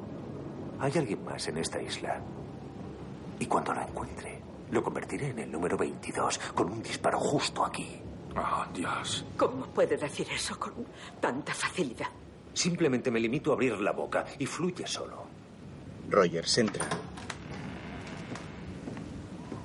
Veré lo que puedo preparar esta noche para cenar. Hay algunos hígados y riñones. Quizás un pastel con salsa de fresa. Estará delicioso, Rogers. Gracias. Gracias, Rogers. El mayordomo se marcha. No pienso probar ni un solo bocado de ese pastel. En la cocina, Thomas abre la nevera y saca una fuente con varios trozos de carne.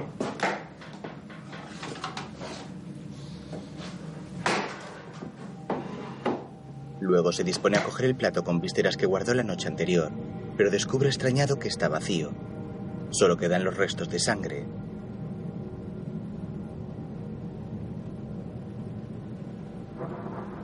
Por la noche, los truenos resuenan alrededor de la mansión.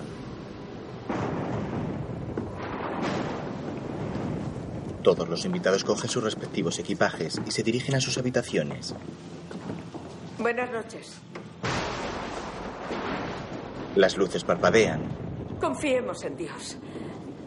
Y quizá también convendría cerrar las puertas con llave. Emily entra en su cuarto y cierra. Los demás la imitan.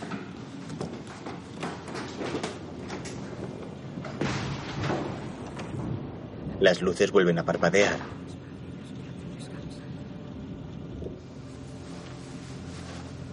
En su alcoba, Lombard se quita la chaqueta, saca la pistola y se dispone a guardarla en el cajón de la mesilla de noche, pero se detiene. Mientras, Emily Brent reza arrodillada en su habitación. En verdes praderas me hace descansar. A las aguas tranquilas me conduce. Me guía por los caminos. Lombard toma asiento en un sillón y deja la pistola en una mesita a su lado. Se mantiene vigilante mirando hacia la puerta y practica sus reflejos empuñando el arma.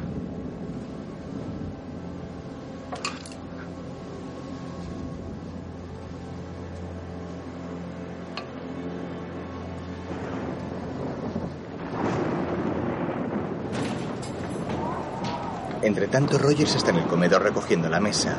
El viento abre una ventana y el mayordomo la cierra. Entonces se fija en el poema enmarcado en la pared.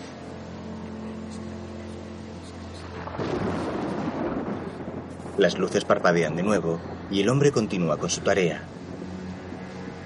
Mientras, Me guía por los caminos del bien haciendo honor a su nombre. Aunque camine por el más oscuro de los valles. No temeré peligro alguno. Porque tú estás conmigo. Emily abre los ojos y ve a Beatriz a su lado rezando. La joven se gira hacia ella y tiene la mitad de la cara destrozada.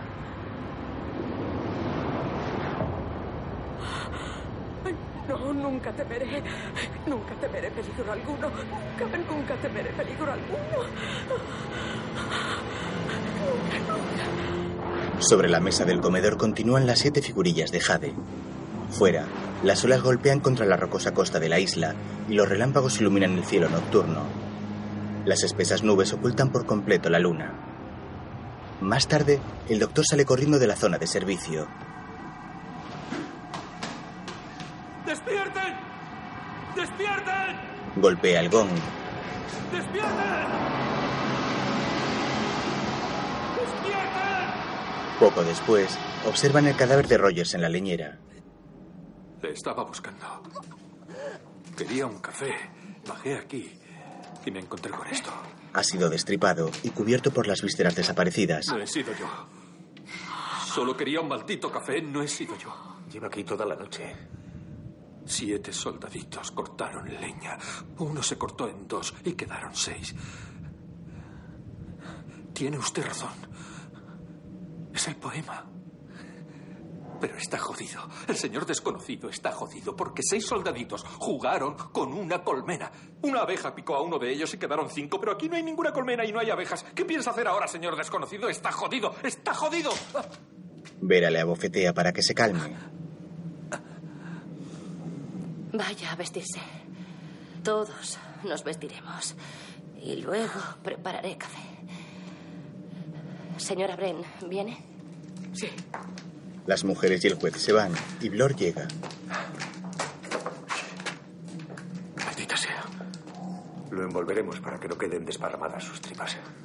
Más tarde, el reloj del vestíbulo marca las 6 menos 20. En el salón, Emily está sentada con los ojos cerrados y su bolso de labor en el regazo. Abre los ojos rápidamente al escuchar a Vera. Esta entra llevando una bandeja con el café.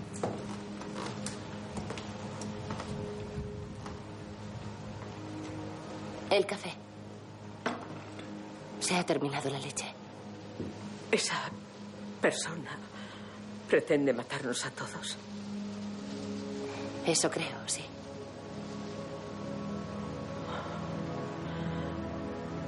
He perdido un ovillo de lana. Me siento ridículamente angustiada al respecto. Solo es lana. Las luces siguen parpadeando y se apagan definitivamente.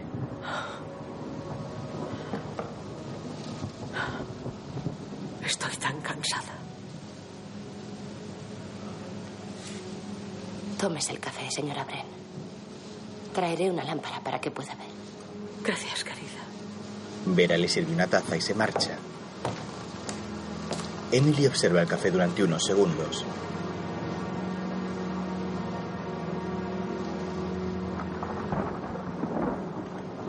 Finalmente lo deja a un lado.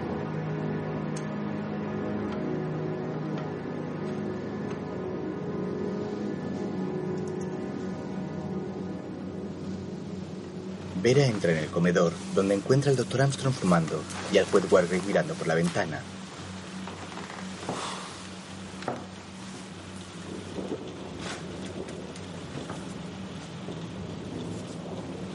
La joven coge una cafetera y comprueba que está vacía. Haré un poco más. El juez asiente y la mujer sale. El médico da una calada nerviosa y Wargrave toma asiento en la cabecera de la mesa.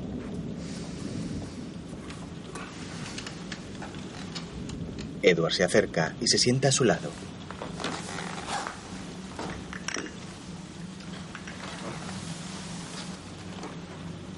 Señor juez, siento que le debo una disculpa por haber expuesto su enfermedad de una forma tan imperdonable. Todos estamos nerviosos. Es comprensible.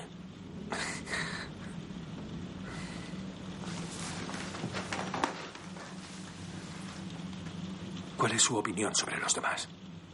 La verdad es que no me he formado ninguna. Yo no me fío de ninguno de ellos. Blor, ese cabronazo de Lombard, Claythor, la señora Bren y sus manías religiosas. Pero usted y yo somos más avispados. Inteligentes, de verdad. Debemos estar unidos. Mm. Eh, sí, muy bien. Bien. Armstrong bebe un poco de café y se lo derrama sobre la camisa. Oh, Dios. Oh, eh, tenga. Le pasa una servilleta. Gracias. Me lo he echado por encima como un niño pequeño.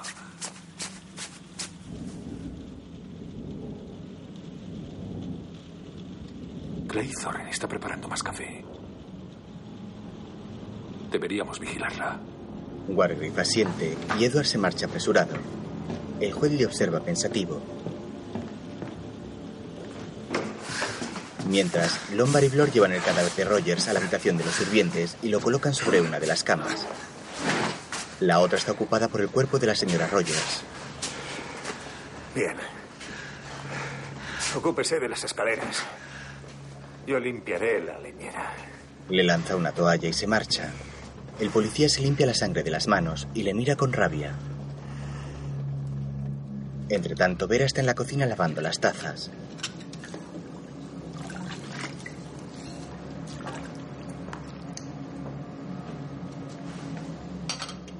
Se seca las manos con un trapo. Escucha un ruido y ve llegar al juez.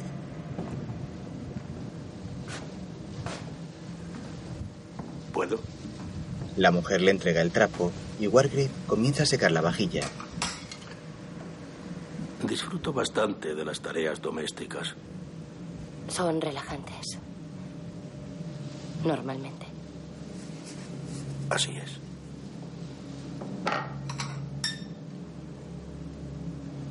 Vera va hacia la mesa y sube la intensidad de una lámpara de aceite.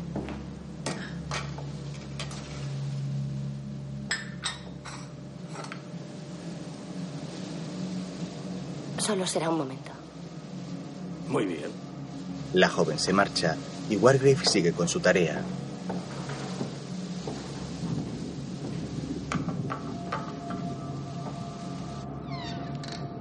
Vera sube las escaleras y se dirige al salón para llevar la lámpara a la señorita Brent.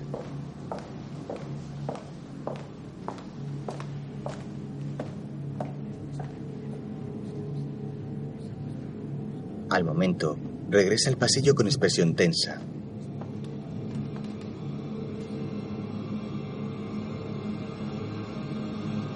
Se detiene un segundo antes de aproximarse al Gon.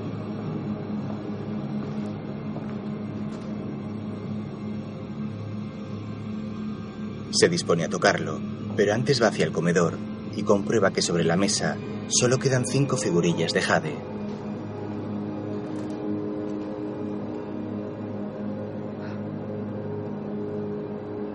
Desanda sus pasos y llega hasta el gong.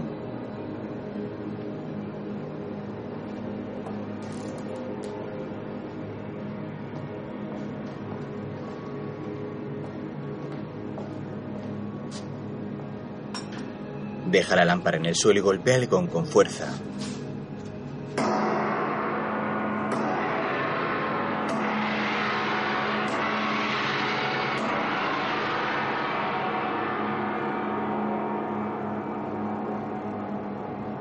Deja el mazo en su sitio y espera que los demás lleguen. En el salón, Emily está sentada en un sillón con una de sus agujas de punto clavada en el cuello. Vera conduce al resto hasta allí y les muestra el cuerpo. En el extremo de la aguja aparecen las iniciales de la víctima, EB. Picada por una abeja. Y quedaron cinco. Los cinco supervivientes se miran entre ellos. Más tarde, Blor y Lombard colocan el cuerpo de la señorita Brent en su cama y Vera lo tapa con una sábana. Supongo que sin Rogers yo debería preparar el desayuno. Me comería hasta un caballo sarnoso. ¿De verdad tiene hambre? Oh, hemos trabajado duro. Moviendo a Rogers. Es usted la que ha sugerido comer algo. Porque es lo que se suele hacer a estas horas del día. Pero no tengo hambre. ¿Cómo puede usted tener hambre? Cállese. Oiga, ni se le ocurra insinuar. Ese tipo de calumnias. No he tenido nada que ver con esto. No tengo nada que ver con todo esto. Solo porque haya dicho que tengo hambre y la tengo, eso no demuestra nada. Voy a cambiarme. Sale, pero regresa al instante. Toda la mañana, arrastrando a Rogers y limpiando sus entrañas, sin una maldita taza de té que llevarme a la boca, y usted se atreve a insinuar. Por favor, cálmese. Tiene mucho valor. Es usted una insolente, señorita Claythorne. Blor la señala con el dedo amenazante y se marcha. Ni se le ocurra bajar sola. Con ninguno de esos. ¿Y el juez? ¿Y Armstrong? Uh -huh. Espéreme aquí arriba. Philip sale cerrando la puerta. Vera se queda pensativa. Al poco, Lombard entra en su cuarto y descubre que la pistola desapareció del cajón de la mesita de noche.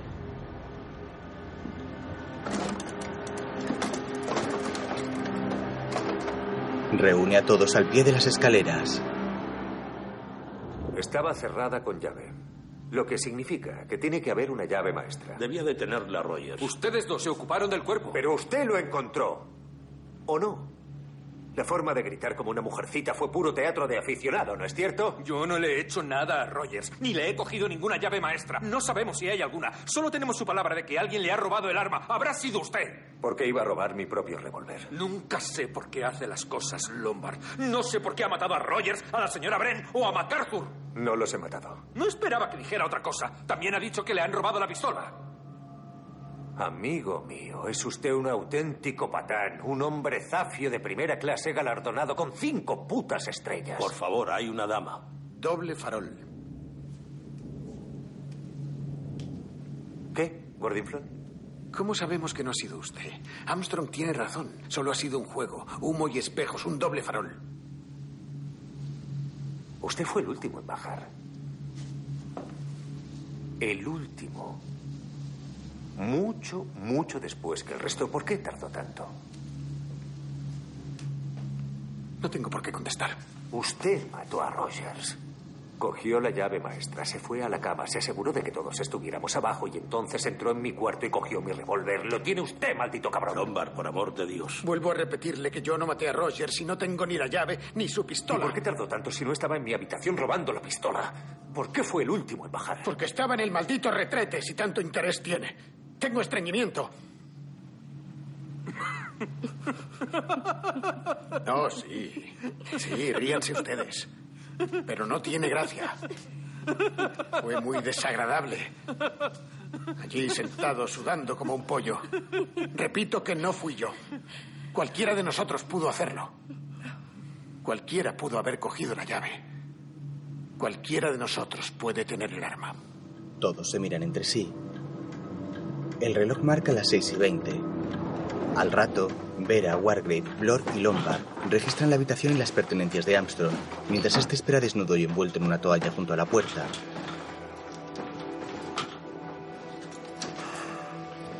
Es la única forma de estar seguros. No es que le tengamos manía. Lo haremos con todos. Tras revisar los cuartos de Blor y Wargrave, el siguiente es el de Lombard. Este también aguarda desnudo junto a la puerta. Vera le mira de reojo.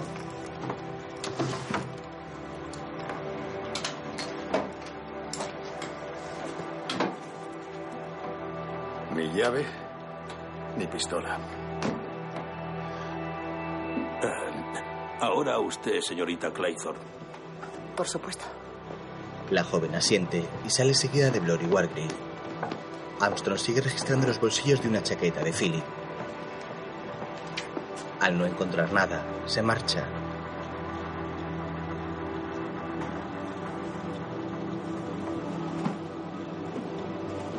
Solo soy concienzudo. Antes de comenzar con la búsqueda en su alcoba, Vera saca el bañador rojo de uno de los cajones de su cómoda y lo observa pensativa.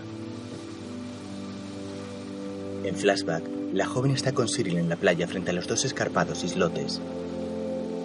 El niño tira de ella.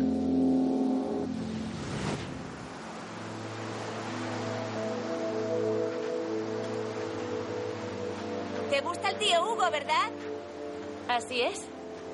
Estoy enamorada de él. Le quiero tanto que duele. Tontas. Las chicas sois muy tontas. Y voy a casarme con él. Oí decir a mamá que no puedes permitirte casarte con él. Bueno, encontraré la forma, Siri. Si te casas con el tío Hugo... Cuando me case con el tío Hugo. ¿Serás mi tía? Así es. La tía Vera. Nos divertiremos muchísimo. Navidades, cumpleaños y vacaciones de verano. Picnics, fiestas, paseos en pony. Qué felices seremos estando todos juntos. La joven sonríe. En el presente se ha puesto el bañador y se mira en el espejo con semblante serio.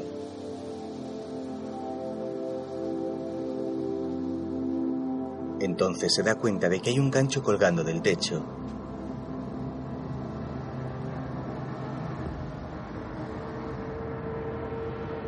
Lo contempla y vuelve a sumirse en sus recuerdos.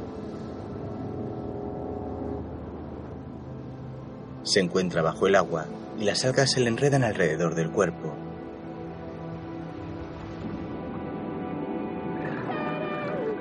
Ella lucha por liberarse y grita provocando muchas burbujas.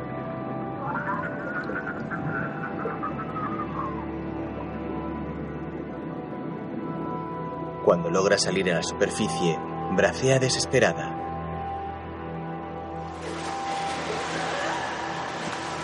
En el presente, la joven espera envuelta en una bata a que los demás registren su alcoba y sus pertenencias. ¿Por qué Lombard no está aquí con nosotros? Eh, Blor y yo hemos pensado que sería buena idea mantenernos separados. Vera se aparta de la puerta y ve a Philip saliendo al pasillo todavía desnudo y cubriéndose con la toalla. La joven se gira avergonzada y el hombre se acerca lentamente.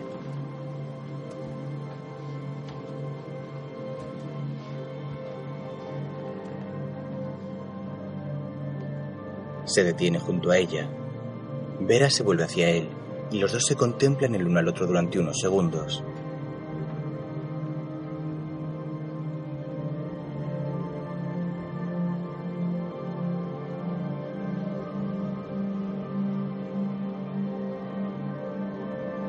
Entonces la mujer se desata el nudo que mantiene cerrada su bata y se la aparta levemente mostrando su bañador.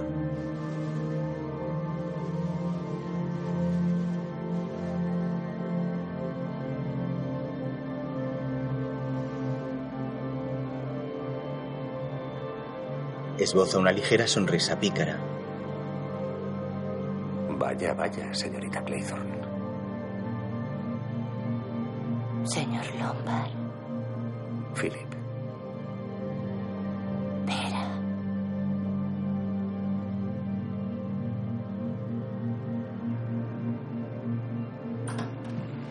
Los tres hombres salen del cuarto de Vera. Nada.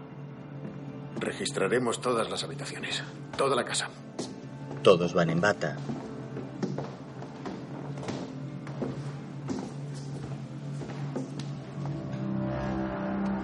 Poco después registran el salón, quitan los cojines de los sillones y rebuscan por todas partes.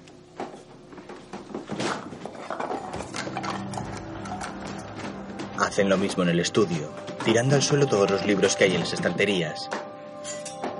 Utilizan una pala de chimenea para buscar en el tiro de esta incluso arrancan las tapicerías sin encontrar nada.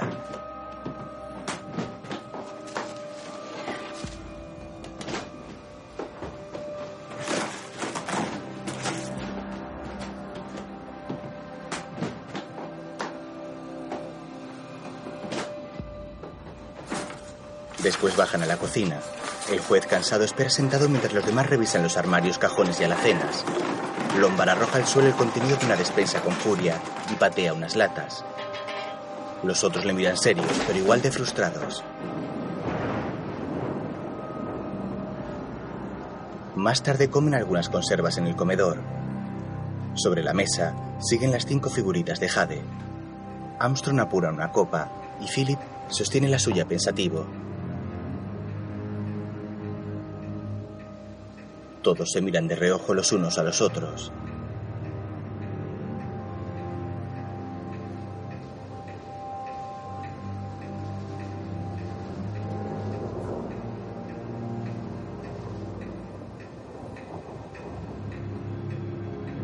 Los ojos de Vera se dirigen hacia las cinco figuritas restantes. El reloj del vestíbulo comienza a dar las campanadas.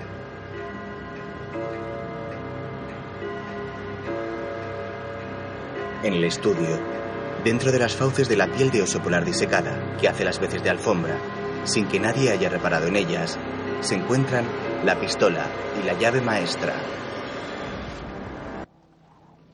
Los cinco supervivientes están sentados casi a oscuras en el salón con la mirada perdida.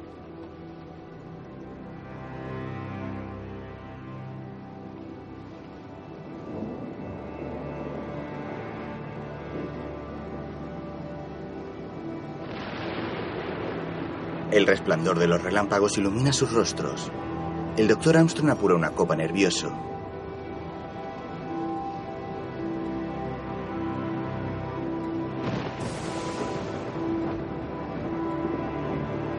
Vera vuelve a recordar. Mire qué contento está Cyril. Hugo siempre hace maravillas. Es un hombre realmente maravilloso. Parece un buen chico. Seguro que la mayoría no lo serían tanto, teniendo en cuenta las circunstancias. ¿Qué circunstancias? Bueno, yo no tenía ni idea de que estaba embarazada cuando murió mi marido.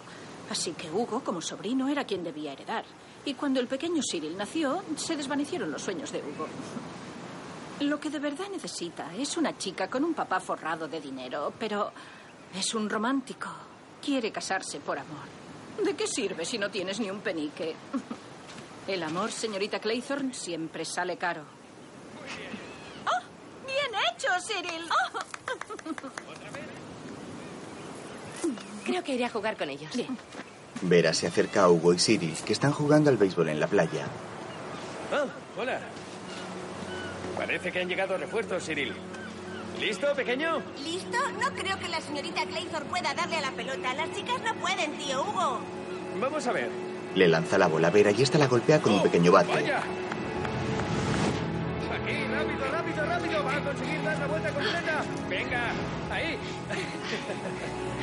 Bien hecho. Así. La mujer consigue anotar una carrera. En el presente, No podemos quedarnos aquí sin hacer nada. ¿Y qué cree que podemos hacer? Encender una hoguera en el cabo, una señal de ayuda. No con este tiempo. Eh, ¿a dónde va? ¿A dónde va? A prepararte. Lo traeré aquí. ¿Qué más va a traer? ¿Un cuchillo de cocina? ¿La pistola que tiene escondida? ¿Y qué brebaje echará en el té? Acabará con los cuatro que quedamos. Pondré limón en el té.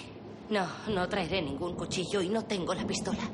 Y si la tuviera, no les mataría a todos de una sola vez. ¿Cómo podemos saberlo? Porque es de uno en uno y de un modo concreto, o es que no ha estado prestando atención. Y en ninguna parte del poema dice nada sobre una pistola. ¿No es cierto, maldito cretino idiota? Lombard aplaude divertido. Iré con usted. No. Ninguno irá con ella. O vamos solos o en grupo. Poco después, todos toman el té en la cocina. He oído que le gustaba la sala de ejecuciones y la soga, señor juez. Cuando era apropiado, sí. Gordinflón ha dicho que solía presenciar todas las ejecuciones que ordenaba. ¿Es cierto? Deje de llamarme Gordinflón de una vez. ¿Es cierto, señor juez? Tenía el poder de condenar a muerte a hombres y mujeres por sus delitos. Un gran poder conlleva una gran responsabilidad. Y creo que mirar hacia otro lado cuando se ejerce dicho poder es una irresponsabilidad y cobardía. ¿Vio la ejecución de Edward Seaton?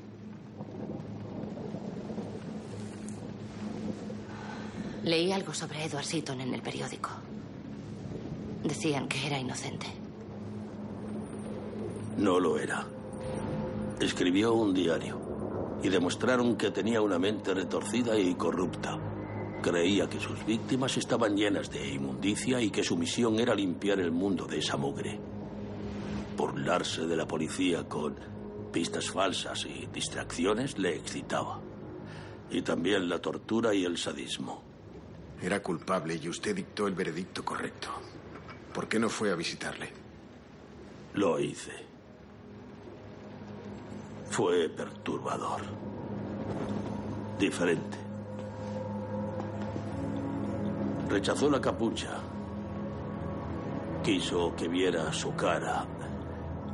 Quizá para demostrar que había cierta similitud entre nosotros. Quizá para reírse de mí. ¿Reírse de usted? Sí. De la justicia. No significaba nada para él. No se sentía intimidado por ella ni por mí. Yo no era nada. Pronto me olvidarían. Una nota a pie de página en la historia. Mientras que él, con su legado de sangre y horror, sería recordado para siempre. Bueno, funcionó. Me sigue atormentando. Rememora la ejecución de Seaton y la sonrisa cínica del joven mientras era ahorcado. Pero, con risas o sin ellas, la justicia llegó como siempre lo hace. Y el mundo ya está libre de su terrible oscuridad. Entre la penumbra, Vera cree vislumbrar la silueta del pequeño Cyril junto a la puerta. La mujer cierra los ojos y respira hondo para serenarse. Poco después, regresan todos al recibidor. Esto es ridículo. No podemos quedarnos de brazos cruzados y hacer nada. Muy bien, doctor. Dijimos solos o en grupo. Me voy a leer. Lo siento, doctor Armstrong, pero su agitación me cansa enormemente. El juez se retira y los otros cuatro se dirigen al salón pensativos.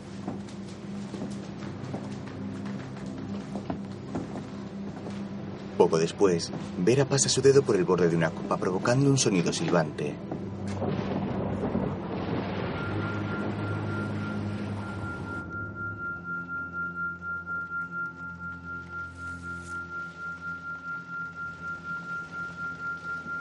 Justicia llegó.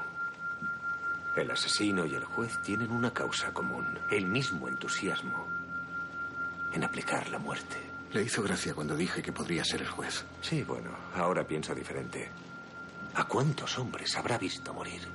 ¿Cómo afecta eso a alguien? Está solo. Puede estar planeando algo. Vera está frente a la ventana con la mirada perdida. En flashback se encuentra con Hugo en la playa.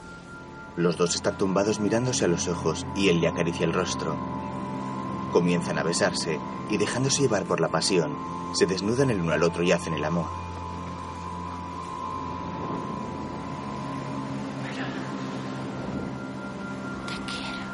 En el presente, ¡Deje de hacer eso! ¡Pare de una vez!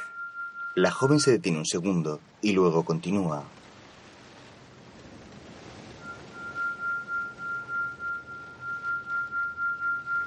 No olvide que hemos tenido que soportarle a usted. Jadeando, fumando, rascándose, agitándose y moviéndose.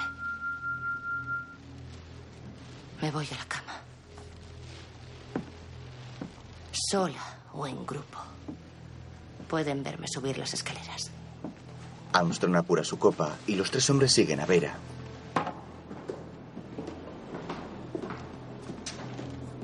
Observan cómo sube las escaleras alumbrándose con una vela.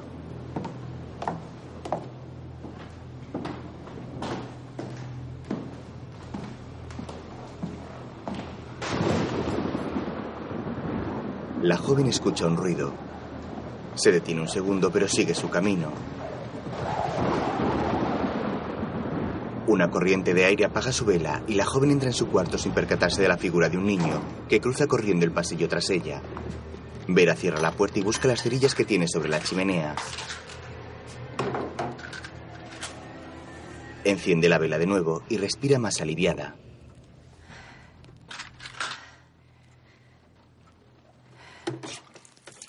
Abre el grifo del lavabo que tiene en su cuarto y se queda contemplando cómo corre el agua. Se inclina para beber y tras ella aparece el pequeño Cyril. El niño se desvanece.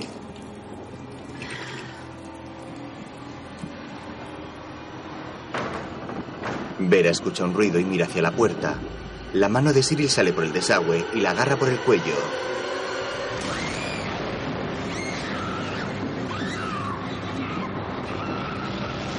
En flashback, Vera está en la playa tras haber sido rescatada. La madre de Cyril y Hugo llegan corriendo.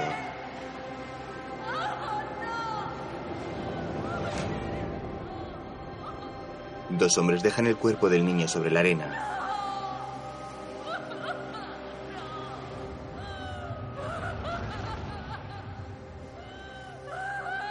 Hugo la mira horrorizado.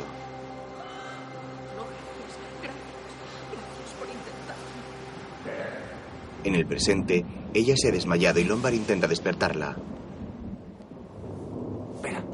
El doctor Armstrong le acerca un botecito. A ver. Oh, por amor de Dios, son sales volátiles, aromáticas. Solo tiene que respirar por la nariz y expirar por la boca. Eso es. Vera recupera el sentido.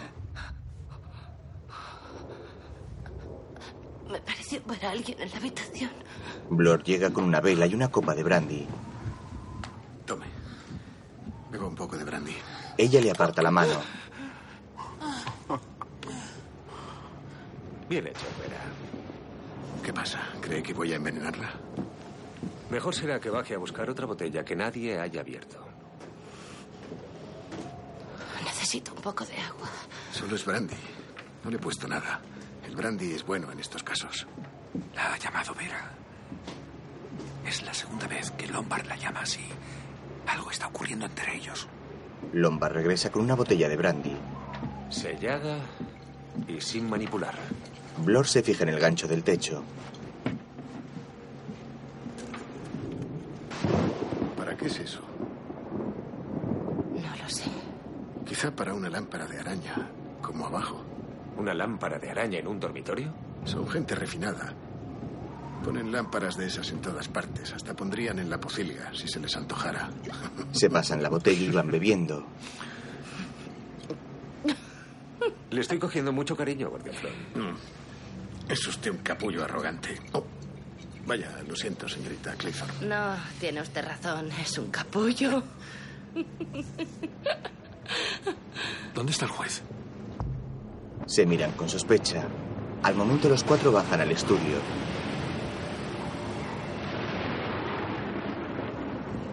Jesús. Encuentran allí al juez con un disparo en la frente y vestido como un magistrado.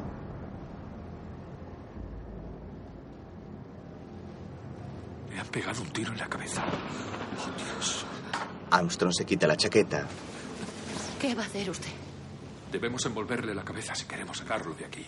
Tiene razón. O los sesos acabarán desparramados por el suelo. No use la chaqueta para eso. Buscaré otra cosa. ¿Un disparo? ¿Está seguro? Véalo usted. Hemos buscado esa pistola por todas partes. Poco después, colocan el cuerpo de Wardell sobre su cama y lo cubren con la sábana.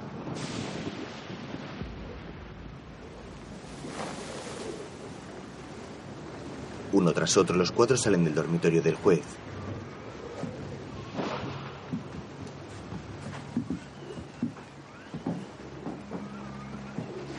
Vera es la última y cierra la puerta tras ella.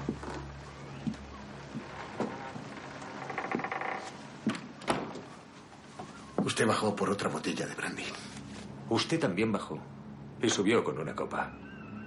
Y usted, doctor, desapareció durante un rato. Fui a buscar mi maletín para atender a Vera.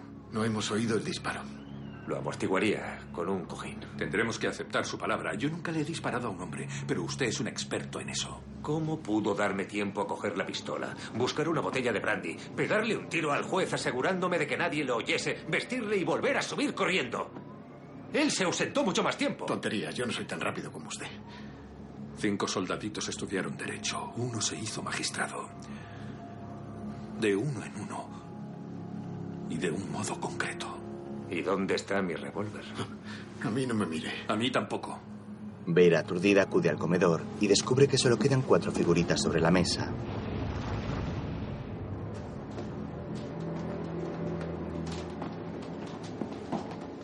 Los demás entran tras ella y observan preocupados el centro de mesa.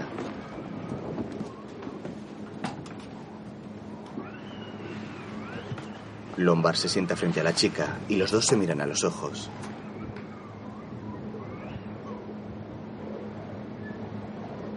No soporto el sonido de ese viento. No lo soporto. No voy a esperar aquí sentado a que me maten. Más tarde han encendido velas por toda la casa y están en el comedor, escuchando música, bebiendo y consumiendo la cocaína de Marston.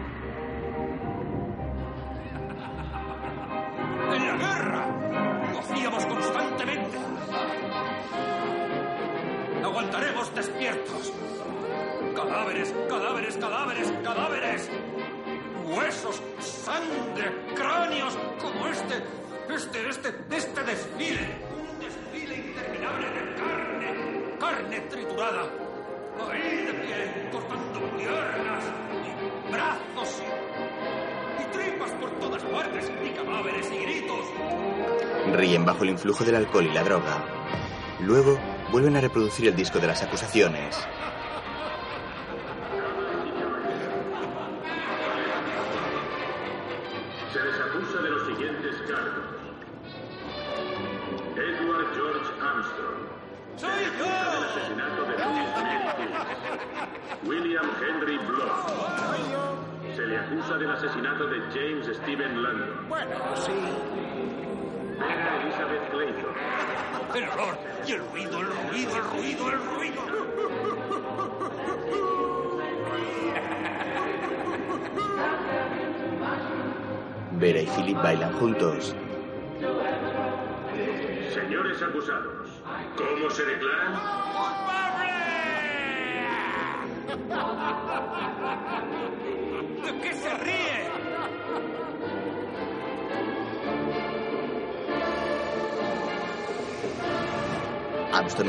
Cocaína y observa a Philip y Vera.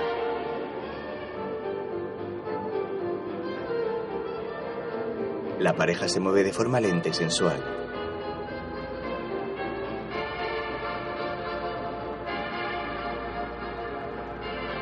Luego se fija en Blor, que da saltos bailando solo. Les contempla a los tres con expresión tensa.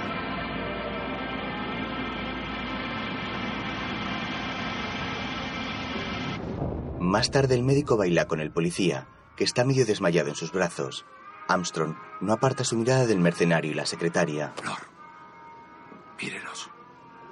Mírenos. Quédate conmigo, Vera. Vamos a salir de esta. No tengo ninguna intención de que me maten. La muerte es para otra gente, no para nosotros. La ve. Mírenos. Juntos. Quizás sean ellos. El señor y la señora Owen. Son ellos. Son ellos. Son ellos. Bien. Blor tira al suelo un sombrero de mujer que lleva puesto. ¿Qué llevo este puto sombrero? Me voy a dormir. Se acabó la fiesta. El policía se marcha tambaleándose. Armstrong coge su chaqueta y le sigue. Vera se separa de Philip y va tras ellos. En el gramófono, el disco da vueltas. Al poco los cuatro llegan al pasillo de los dormitorios. Cada uno lleva en la mano una vela, un candil o un quinqué. Se miran un segundo y Blor y Armstrong entran en sus habitaciones.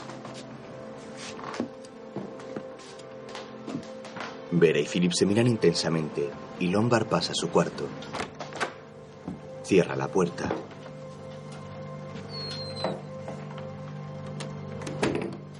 Se queda apoyado en la pared pensativo.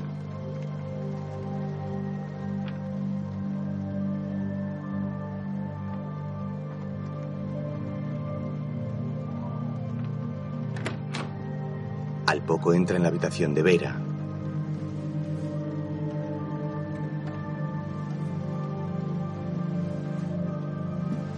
Ella se acerca a él y cierra la puerta con llave.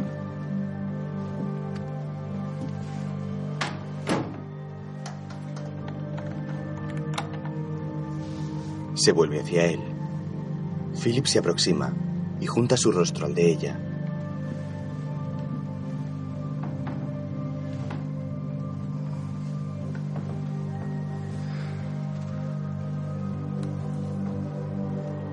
A besarse.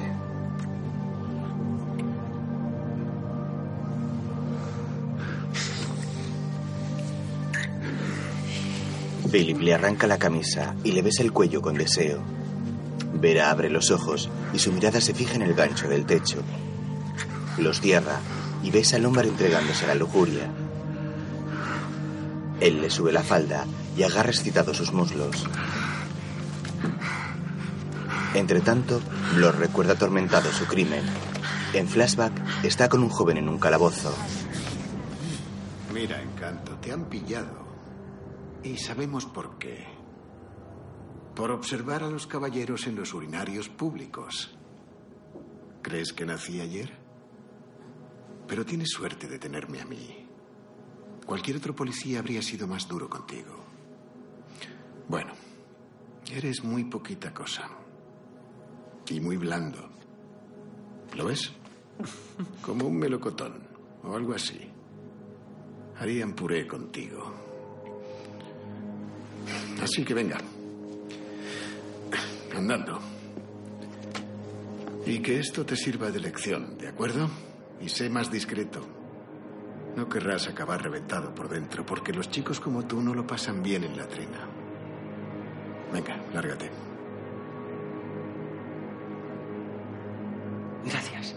El chico va a salir, pero Blor le detiene. Es lo que debería de haber hecho, ¿verdad?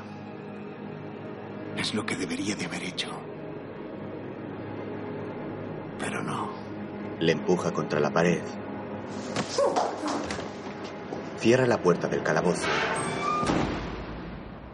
En el presente, Blor respira hondo en su cuarto y agita la cabeza para despejarse.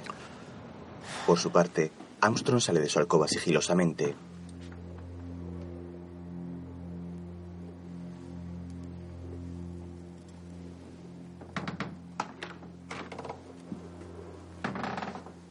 Lleva un quinqué en la mano para alumbrarse. Blor le escucha y se acerca a la puerta con cautela.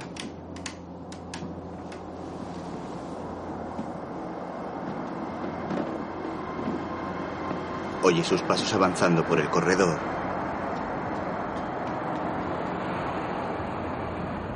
De repente abre y sale tras él. Le ve bajando las escaleras y escapando de la casa. Regresa corriendo al piso de arriba y llama a la puerta de Philip. Lombard, Lombard. Lombard, Lombard. Este sale vistiéndose del cuarto de Vera. Blor corre hacia allí y se sorprende al verlos.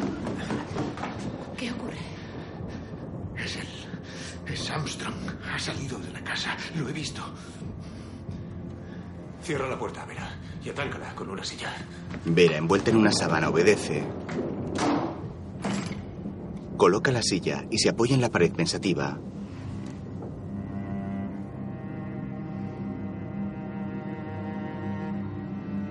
En flashback, la joven está en un hospital y Hugo va a visitarla.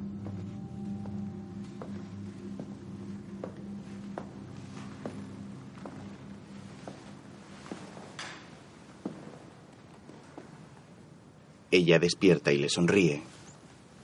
Él la mira con semblante serio.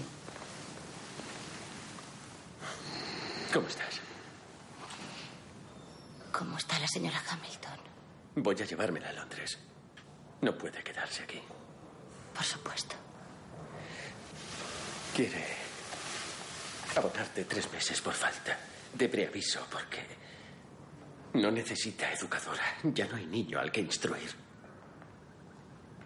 Si la señora Hamilton está en Londres, puedo cuidar de la casa. Aunque trabaje como institutriz, puedo cuidar la casa. Como amiga. Voy a cerrar la casa. Imagino que se venderá. Pero ahora es tuya. Él la contempla. Tendré que encontrar un sitio donde quedarme. Encontraré un hotel bonito cuando vuelvas. Tal vez una pequeña casita en el campo. Tengo que estar con ella. No se encuentra bien. Habrá una investigación. Quieren que sea cuanto antes. Podrían necesitarte. Por supuesto. ¿Volverás para entonces? Tengo que irme. Se aleja. Pobrecito Cyril. Hugo se gira hacia ella horrorizado. Pobrecito Cyril. Se marcha y Vera le contempla confusa.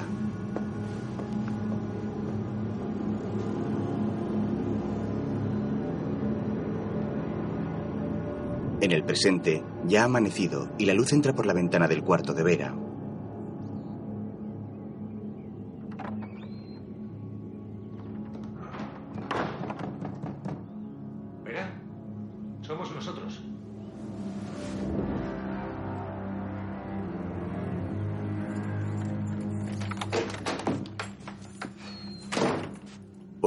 Philip entra en su habitación y se queda estupefacto al descubrir la pistola encima de la cama.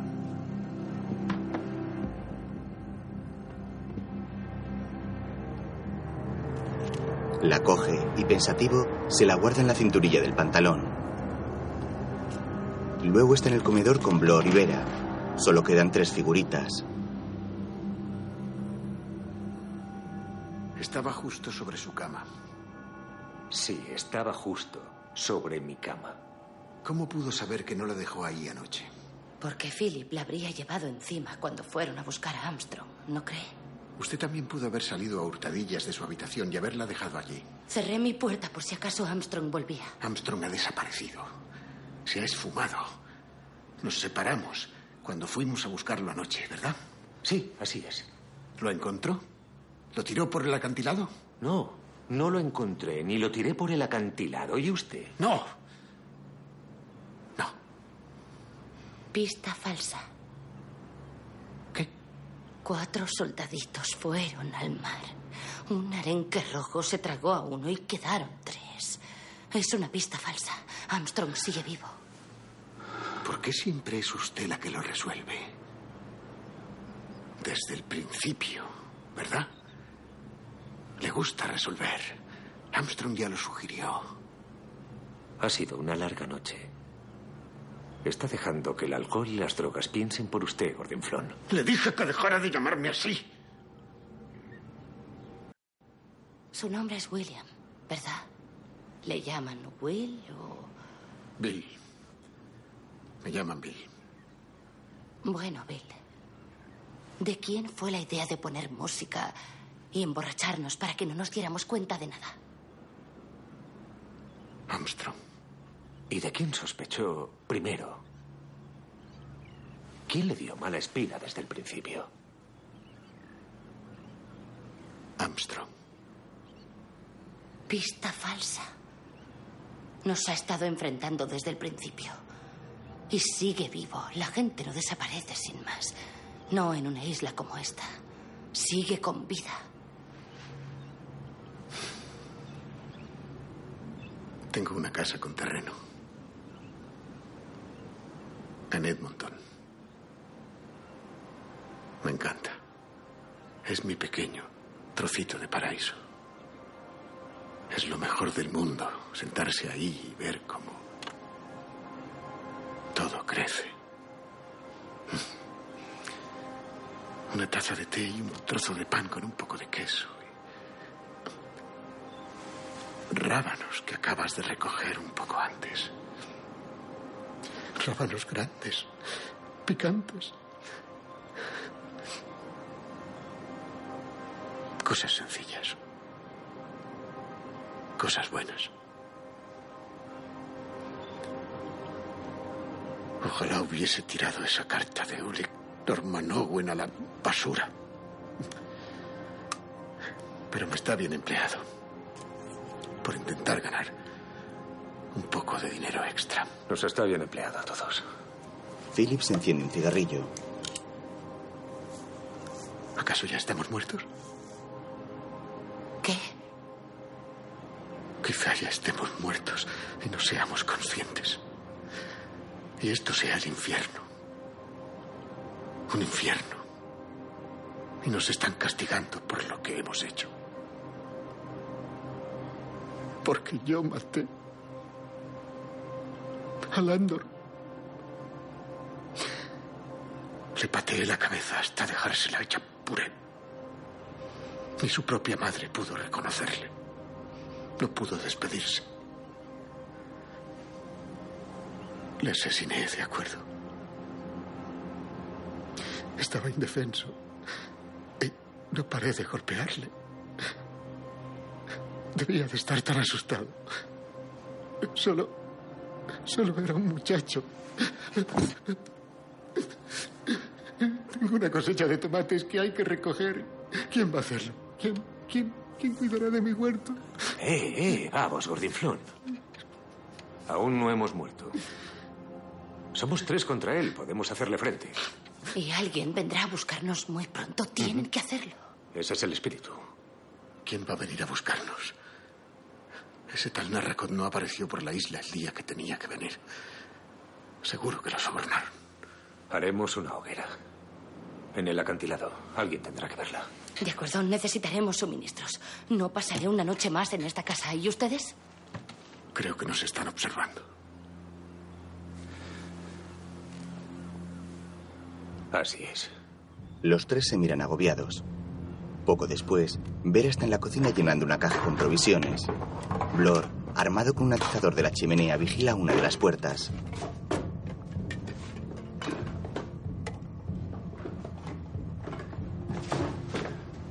Por su parte, Lombard está en la otra con su pistola.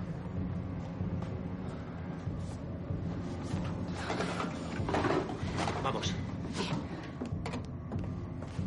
Vamos, Gordinflón, dése prisa. Philip y Vera suben rápidamente con las provisiones y Blor les sigue con cautela. Ninguno de los tres se ha dado cuenta de que falta uno de los cuchillos de la señora Rogers.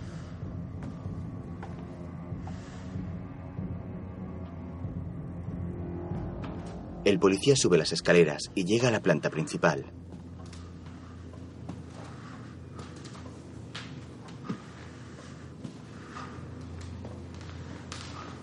Avanza lentamente por el pasillo hacia el recibidor, cuando de pronto escucha un ruido. Entretanto, Philip y Vera han salido de la casa y van hacia la costa. Lombard lleva su pistola. La mujer se gira y busca a Blor con la mirada.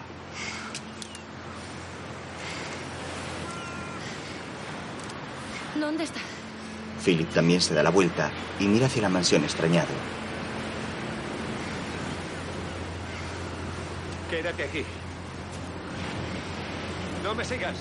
Lombard regresa a la casa. Mientras, Blor se acerca lentamente al lugar del que provenía el ruido, el estudio.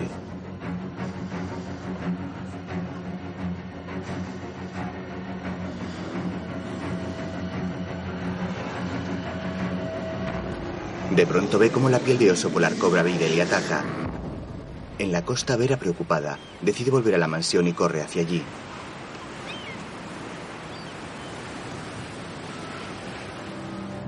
Cuando llega, encuentra a Philip, que saca su pistola y apunta a la joven, pero al ver que es ella, la baja. Vera se acerca y ve que está junto al cadáver de Blor. Este tiene el cuchillo de cocina clavado en el pecho y la piel de oso por encima. Tres soldaditos pasearon por el zoo. Un gran oso atacó a uno y quedaron dos. Pobre Gordinflón. Pobre Gordinflón. Se marcha y Vera le sigue.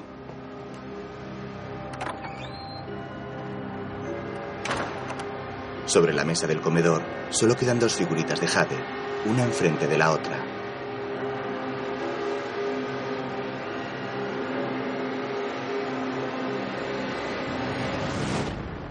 Philip y Vera regresan corriendo a la costa, donde la joven había dejado el paquete con las provisiones. Lombard vigila a su alrededor por si alguien se acerca.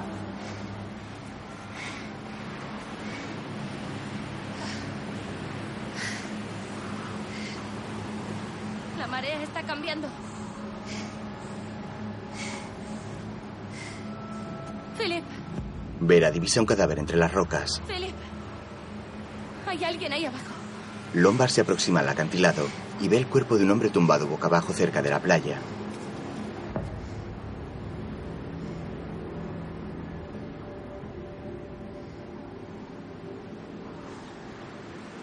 Los dos bajan y se acercan.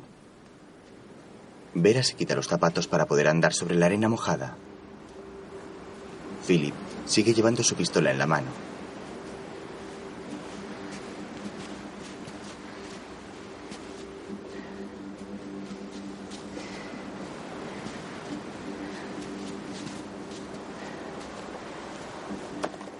Vera tira sus zapatos a un lado para poder escalar junto a su compañero las rocas sobre las que está el cuerpo. Cuando llegan junto a él, este está empapado y cubierto de algas.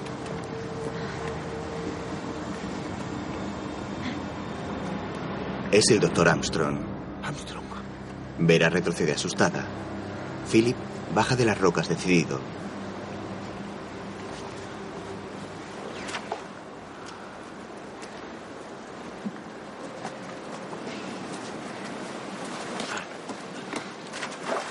Vamos. ¿A dónde? Salgamos de aquí. Tengo que encontrar un sitio donde pueda ver bien.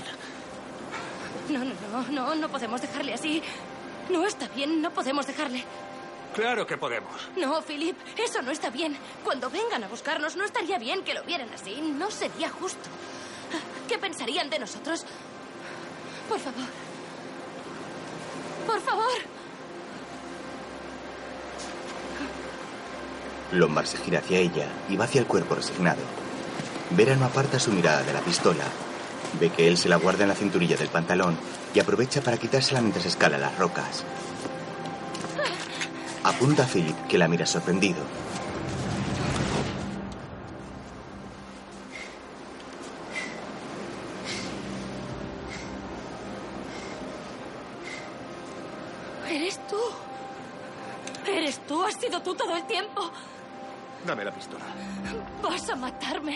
No, no.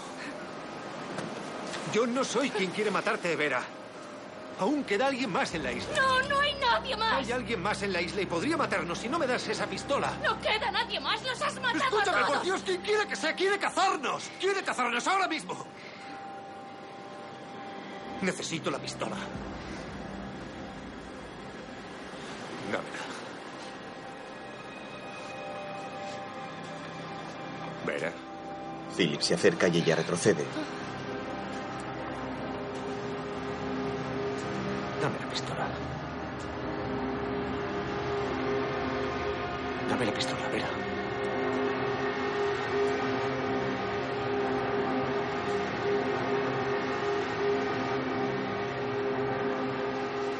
Agarra el arma y los dos forcejean. Vera hiere a Philip en el brazo.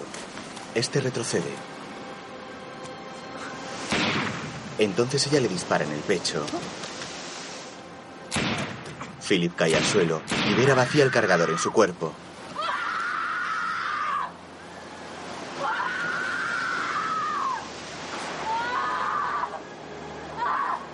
La joven grita desesperada mientras él agoniza en la orilla del mar.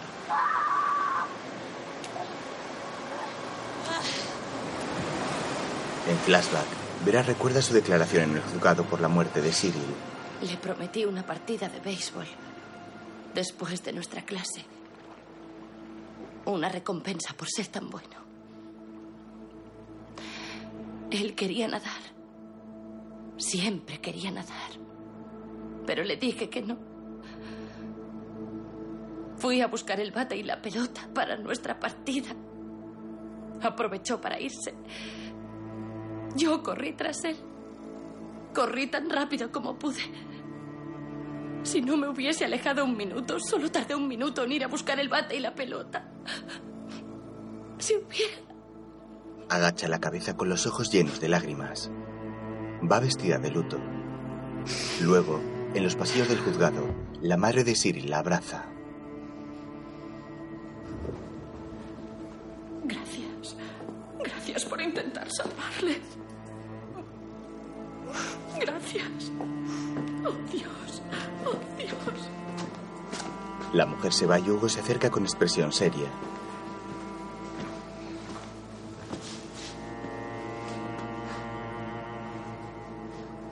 Sabes, antes no estaba seguro. Pero ahora lo estoy. Al verte y al oírte hablar, ya estoy seguro ¿Seguro de qué? de que mientes. No pudiste alcanzar a Cyril. Te he visto correr, Vera. Eres fuerte, eres rápida, tienes facilidad. Te ausentaste un minuto y no pudiste alcanzar a Cyril. no puedes pensar eso. Sé por qué lo hiciste. Pero lo que no entiendes es que yo quería mucho a ese niño. Yo también. Y te quiero ti. Intenta acercarse, pero él la rechaza. No puedo demostrarlo, no puedo demostrar nada. Pero si pudiera, si tuviera pruebas, te vería en la horca. Hugo se marcha y ella se queda aturdida.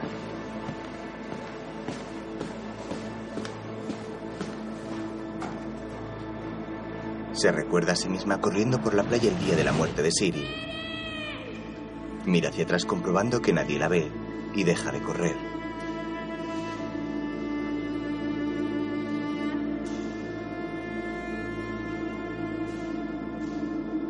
Caminando hacia la orilla mientras se quita la chaqueta y las gafas de sol.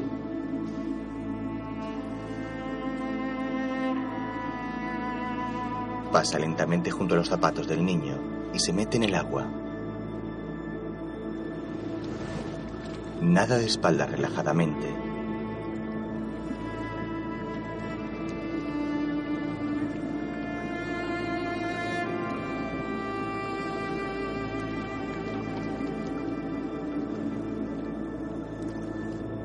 Unos momentos antes estaba con el niño en la orilla.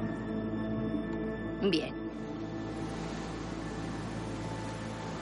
¿Podrás nadar hasta aquellas rocas, eh?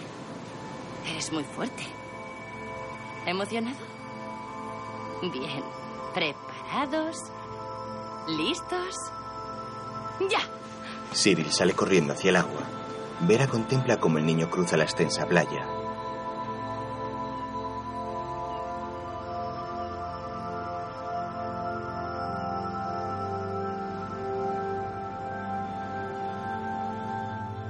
Ella se encuentra en las dunas, a varias decenas de metros de la orilla.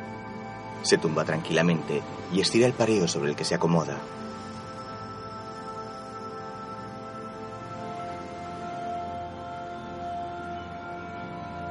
El pequeño está casi llegando al agua y ella le da la espalda. Se entretiene marcando la huella de su mano en la arena y borrándola a continuación.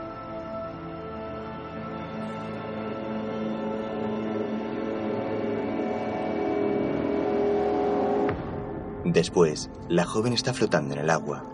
Cierra los ojos y comienza a hundirse antes de que lleguen a rescatarla.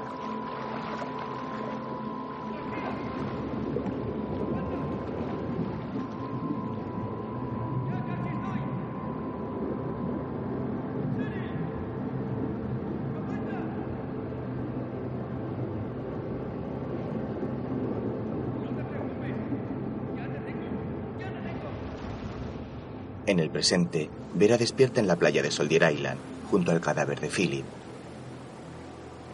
En su mano todavía tiene la pistola con la que le ha matado.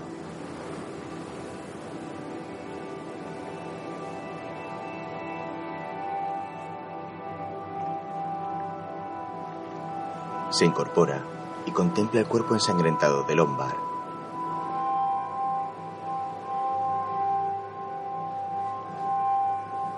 La joven mira a su alrededor con expresión ausente.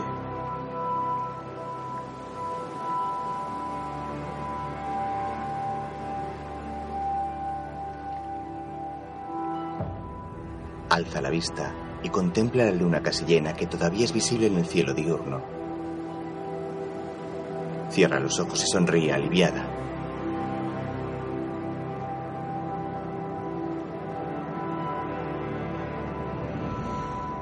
Repente, en lo alto del risco que rodea la playa, aparece la pequeña figura de Cyril observándola.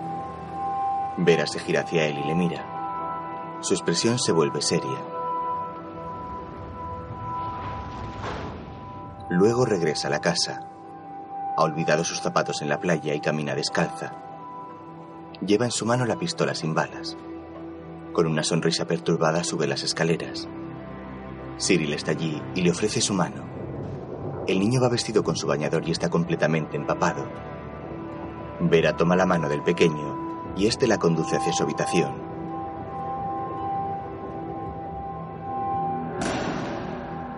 Vera deja caer la pistola en el suelo del pasillo y avanza ella sola.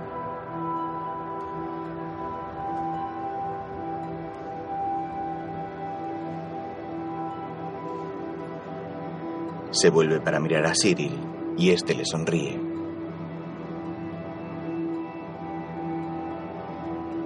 Ella le devuelve la sonrisa. Después, continúa su camino hacia su alcoba.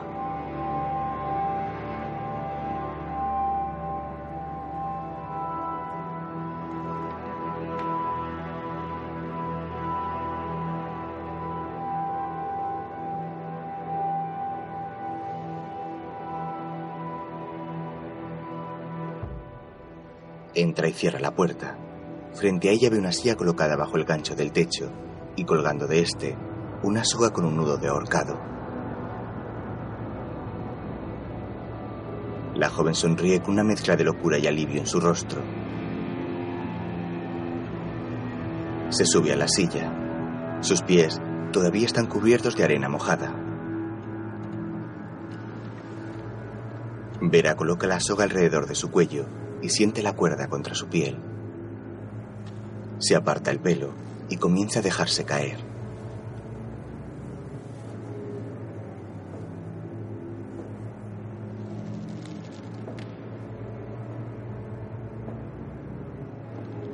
Entonces ve cómo gira el pomo de la puerta. Hugo. Hugo. Sin embargo, quien entra es el juez Wargrave.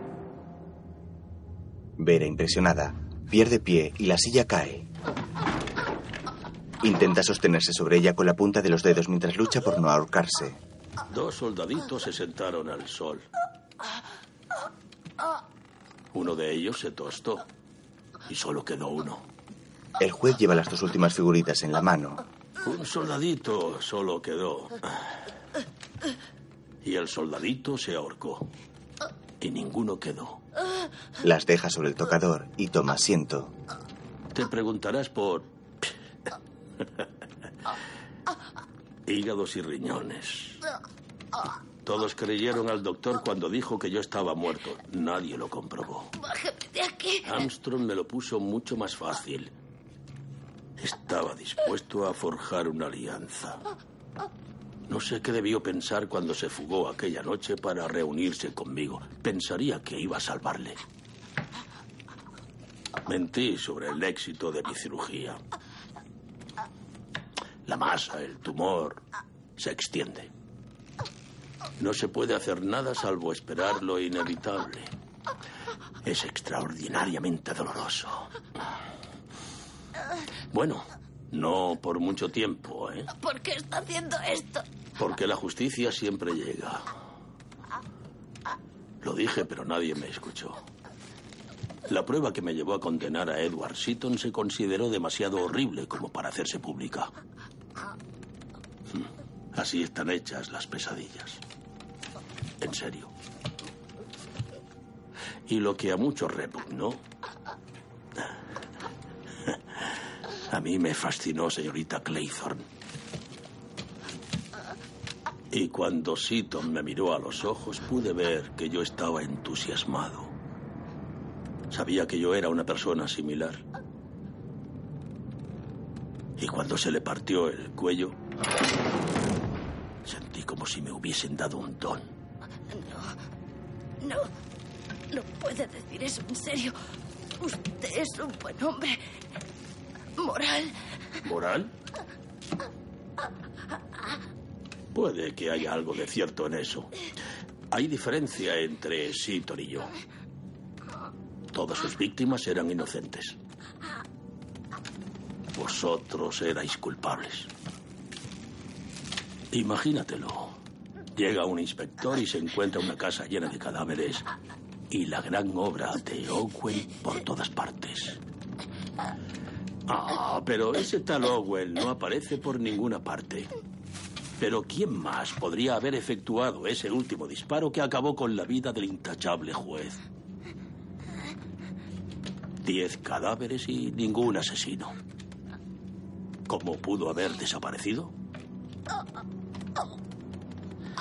Eso será incomprensible para todo el mundo.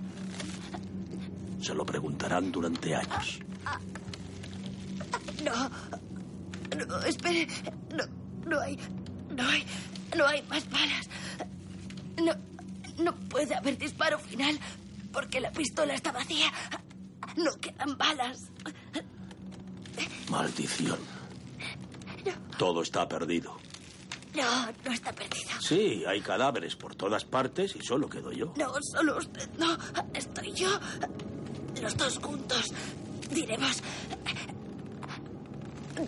Diremos que fue Philip. Que estaba loco. Era el más cuerdo de todos, en mi opinión. No, estaba loco. Los, los mató a todos. Y yo le disparé. Le disparé para defendernos. Lo hizo Philip Lombard. Pero vosotros erais amantes. Sí, Hay sangre en tus pies. defensa propia. Diremos eso.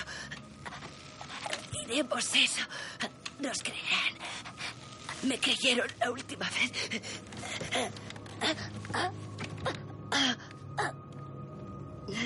Eres una chica muy cautivadora, señorita Claythorne. Vera. Siempre ha sido mi favorita. Ya no quedan balas en la pistola. Pero podemos salvarnos los dos. Guardaré su secreto. Oiga, podemos salvarnos los dos. Bájame de aquí. Por favor. Wargrave se acerca y aparta la silla definitivamente condenando a Vera. Agarra las dos figuritas y va hacia la puerta. Antes de salir se gira hacia la mujer que patalea desesperada. Le muestra una bala. Has olvidado la que me disparó a mí. El juez se marcha cerrando la puerta y dejando a Vera morir ahorcada. Luego recoge la pistola del suelo del pasillo y baja las escaleras.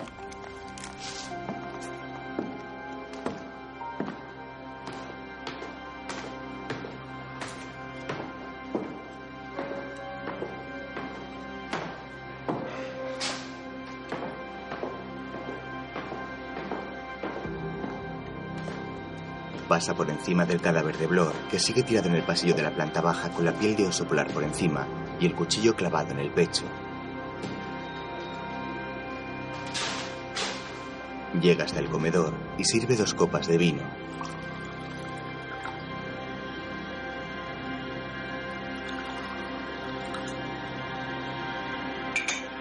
Sobre la mesa despejada y limpia vuelven a estar las diez figuritas de Jade.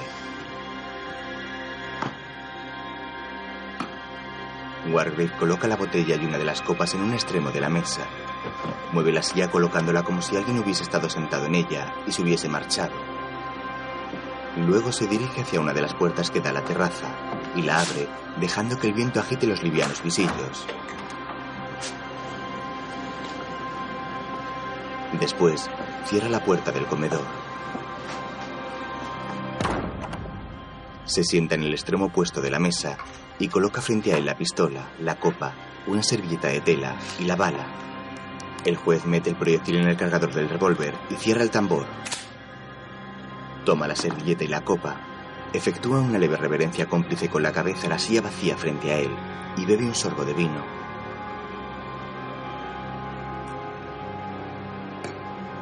Envuelve el mango de la pistola con la servilleta y amartilla el arma.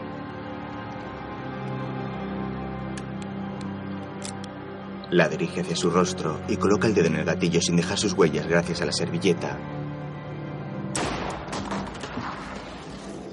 Se dispara bajo la barbilla y el retroceso hace que la pistola se deslice por la mesa hasta el lugar contrario. De esta manera, simula la existencia de un asesino desconocido. El cañón del revólver humea y el cadáver del juez queda en su silla, con los ojos abiertos mirando al techo y un hilo de sangre saliendo de su boca. Un charco de sangre comienza a extenderse por el suelo. La isla queda en completo silencio. El mar está en calma y las oscuras aguas rodean el pequeño y árido islote con la solitaria mansión en medio, llena de cadáveres y secretos.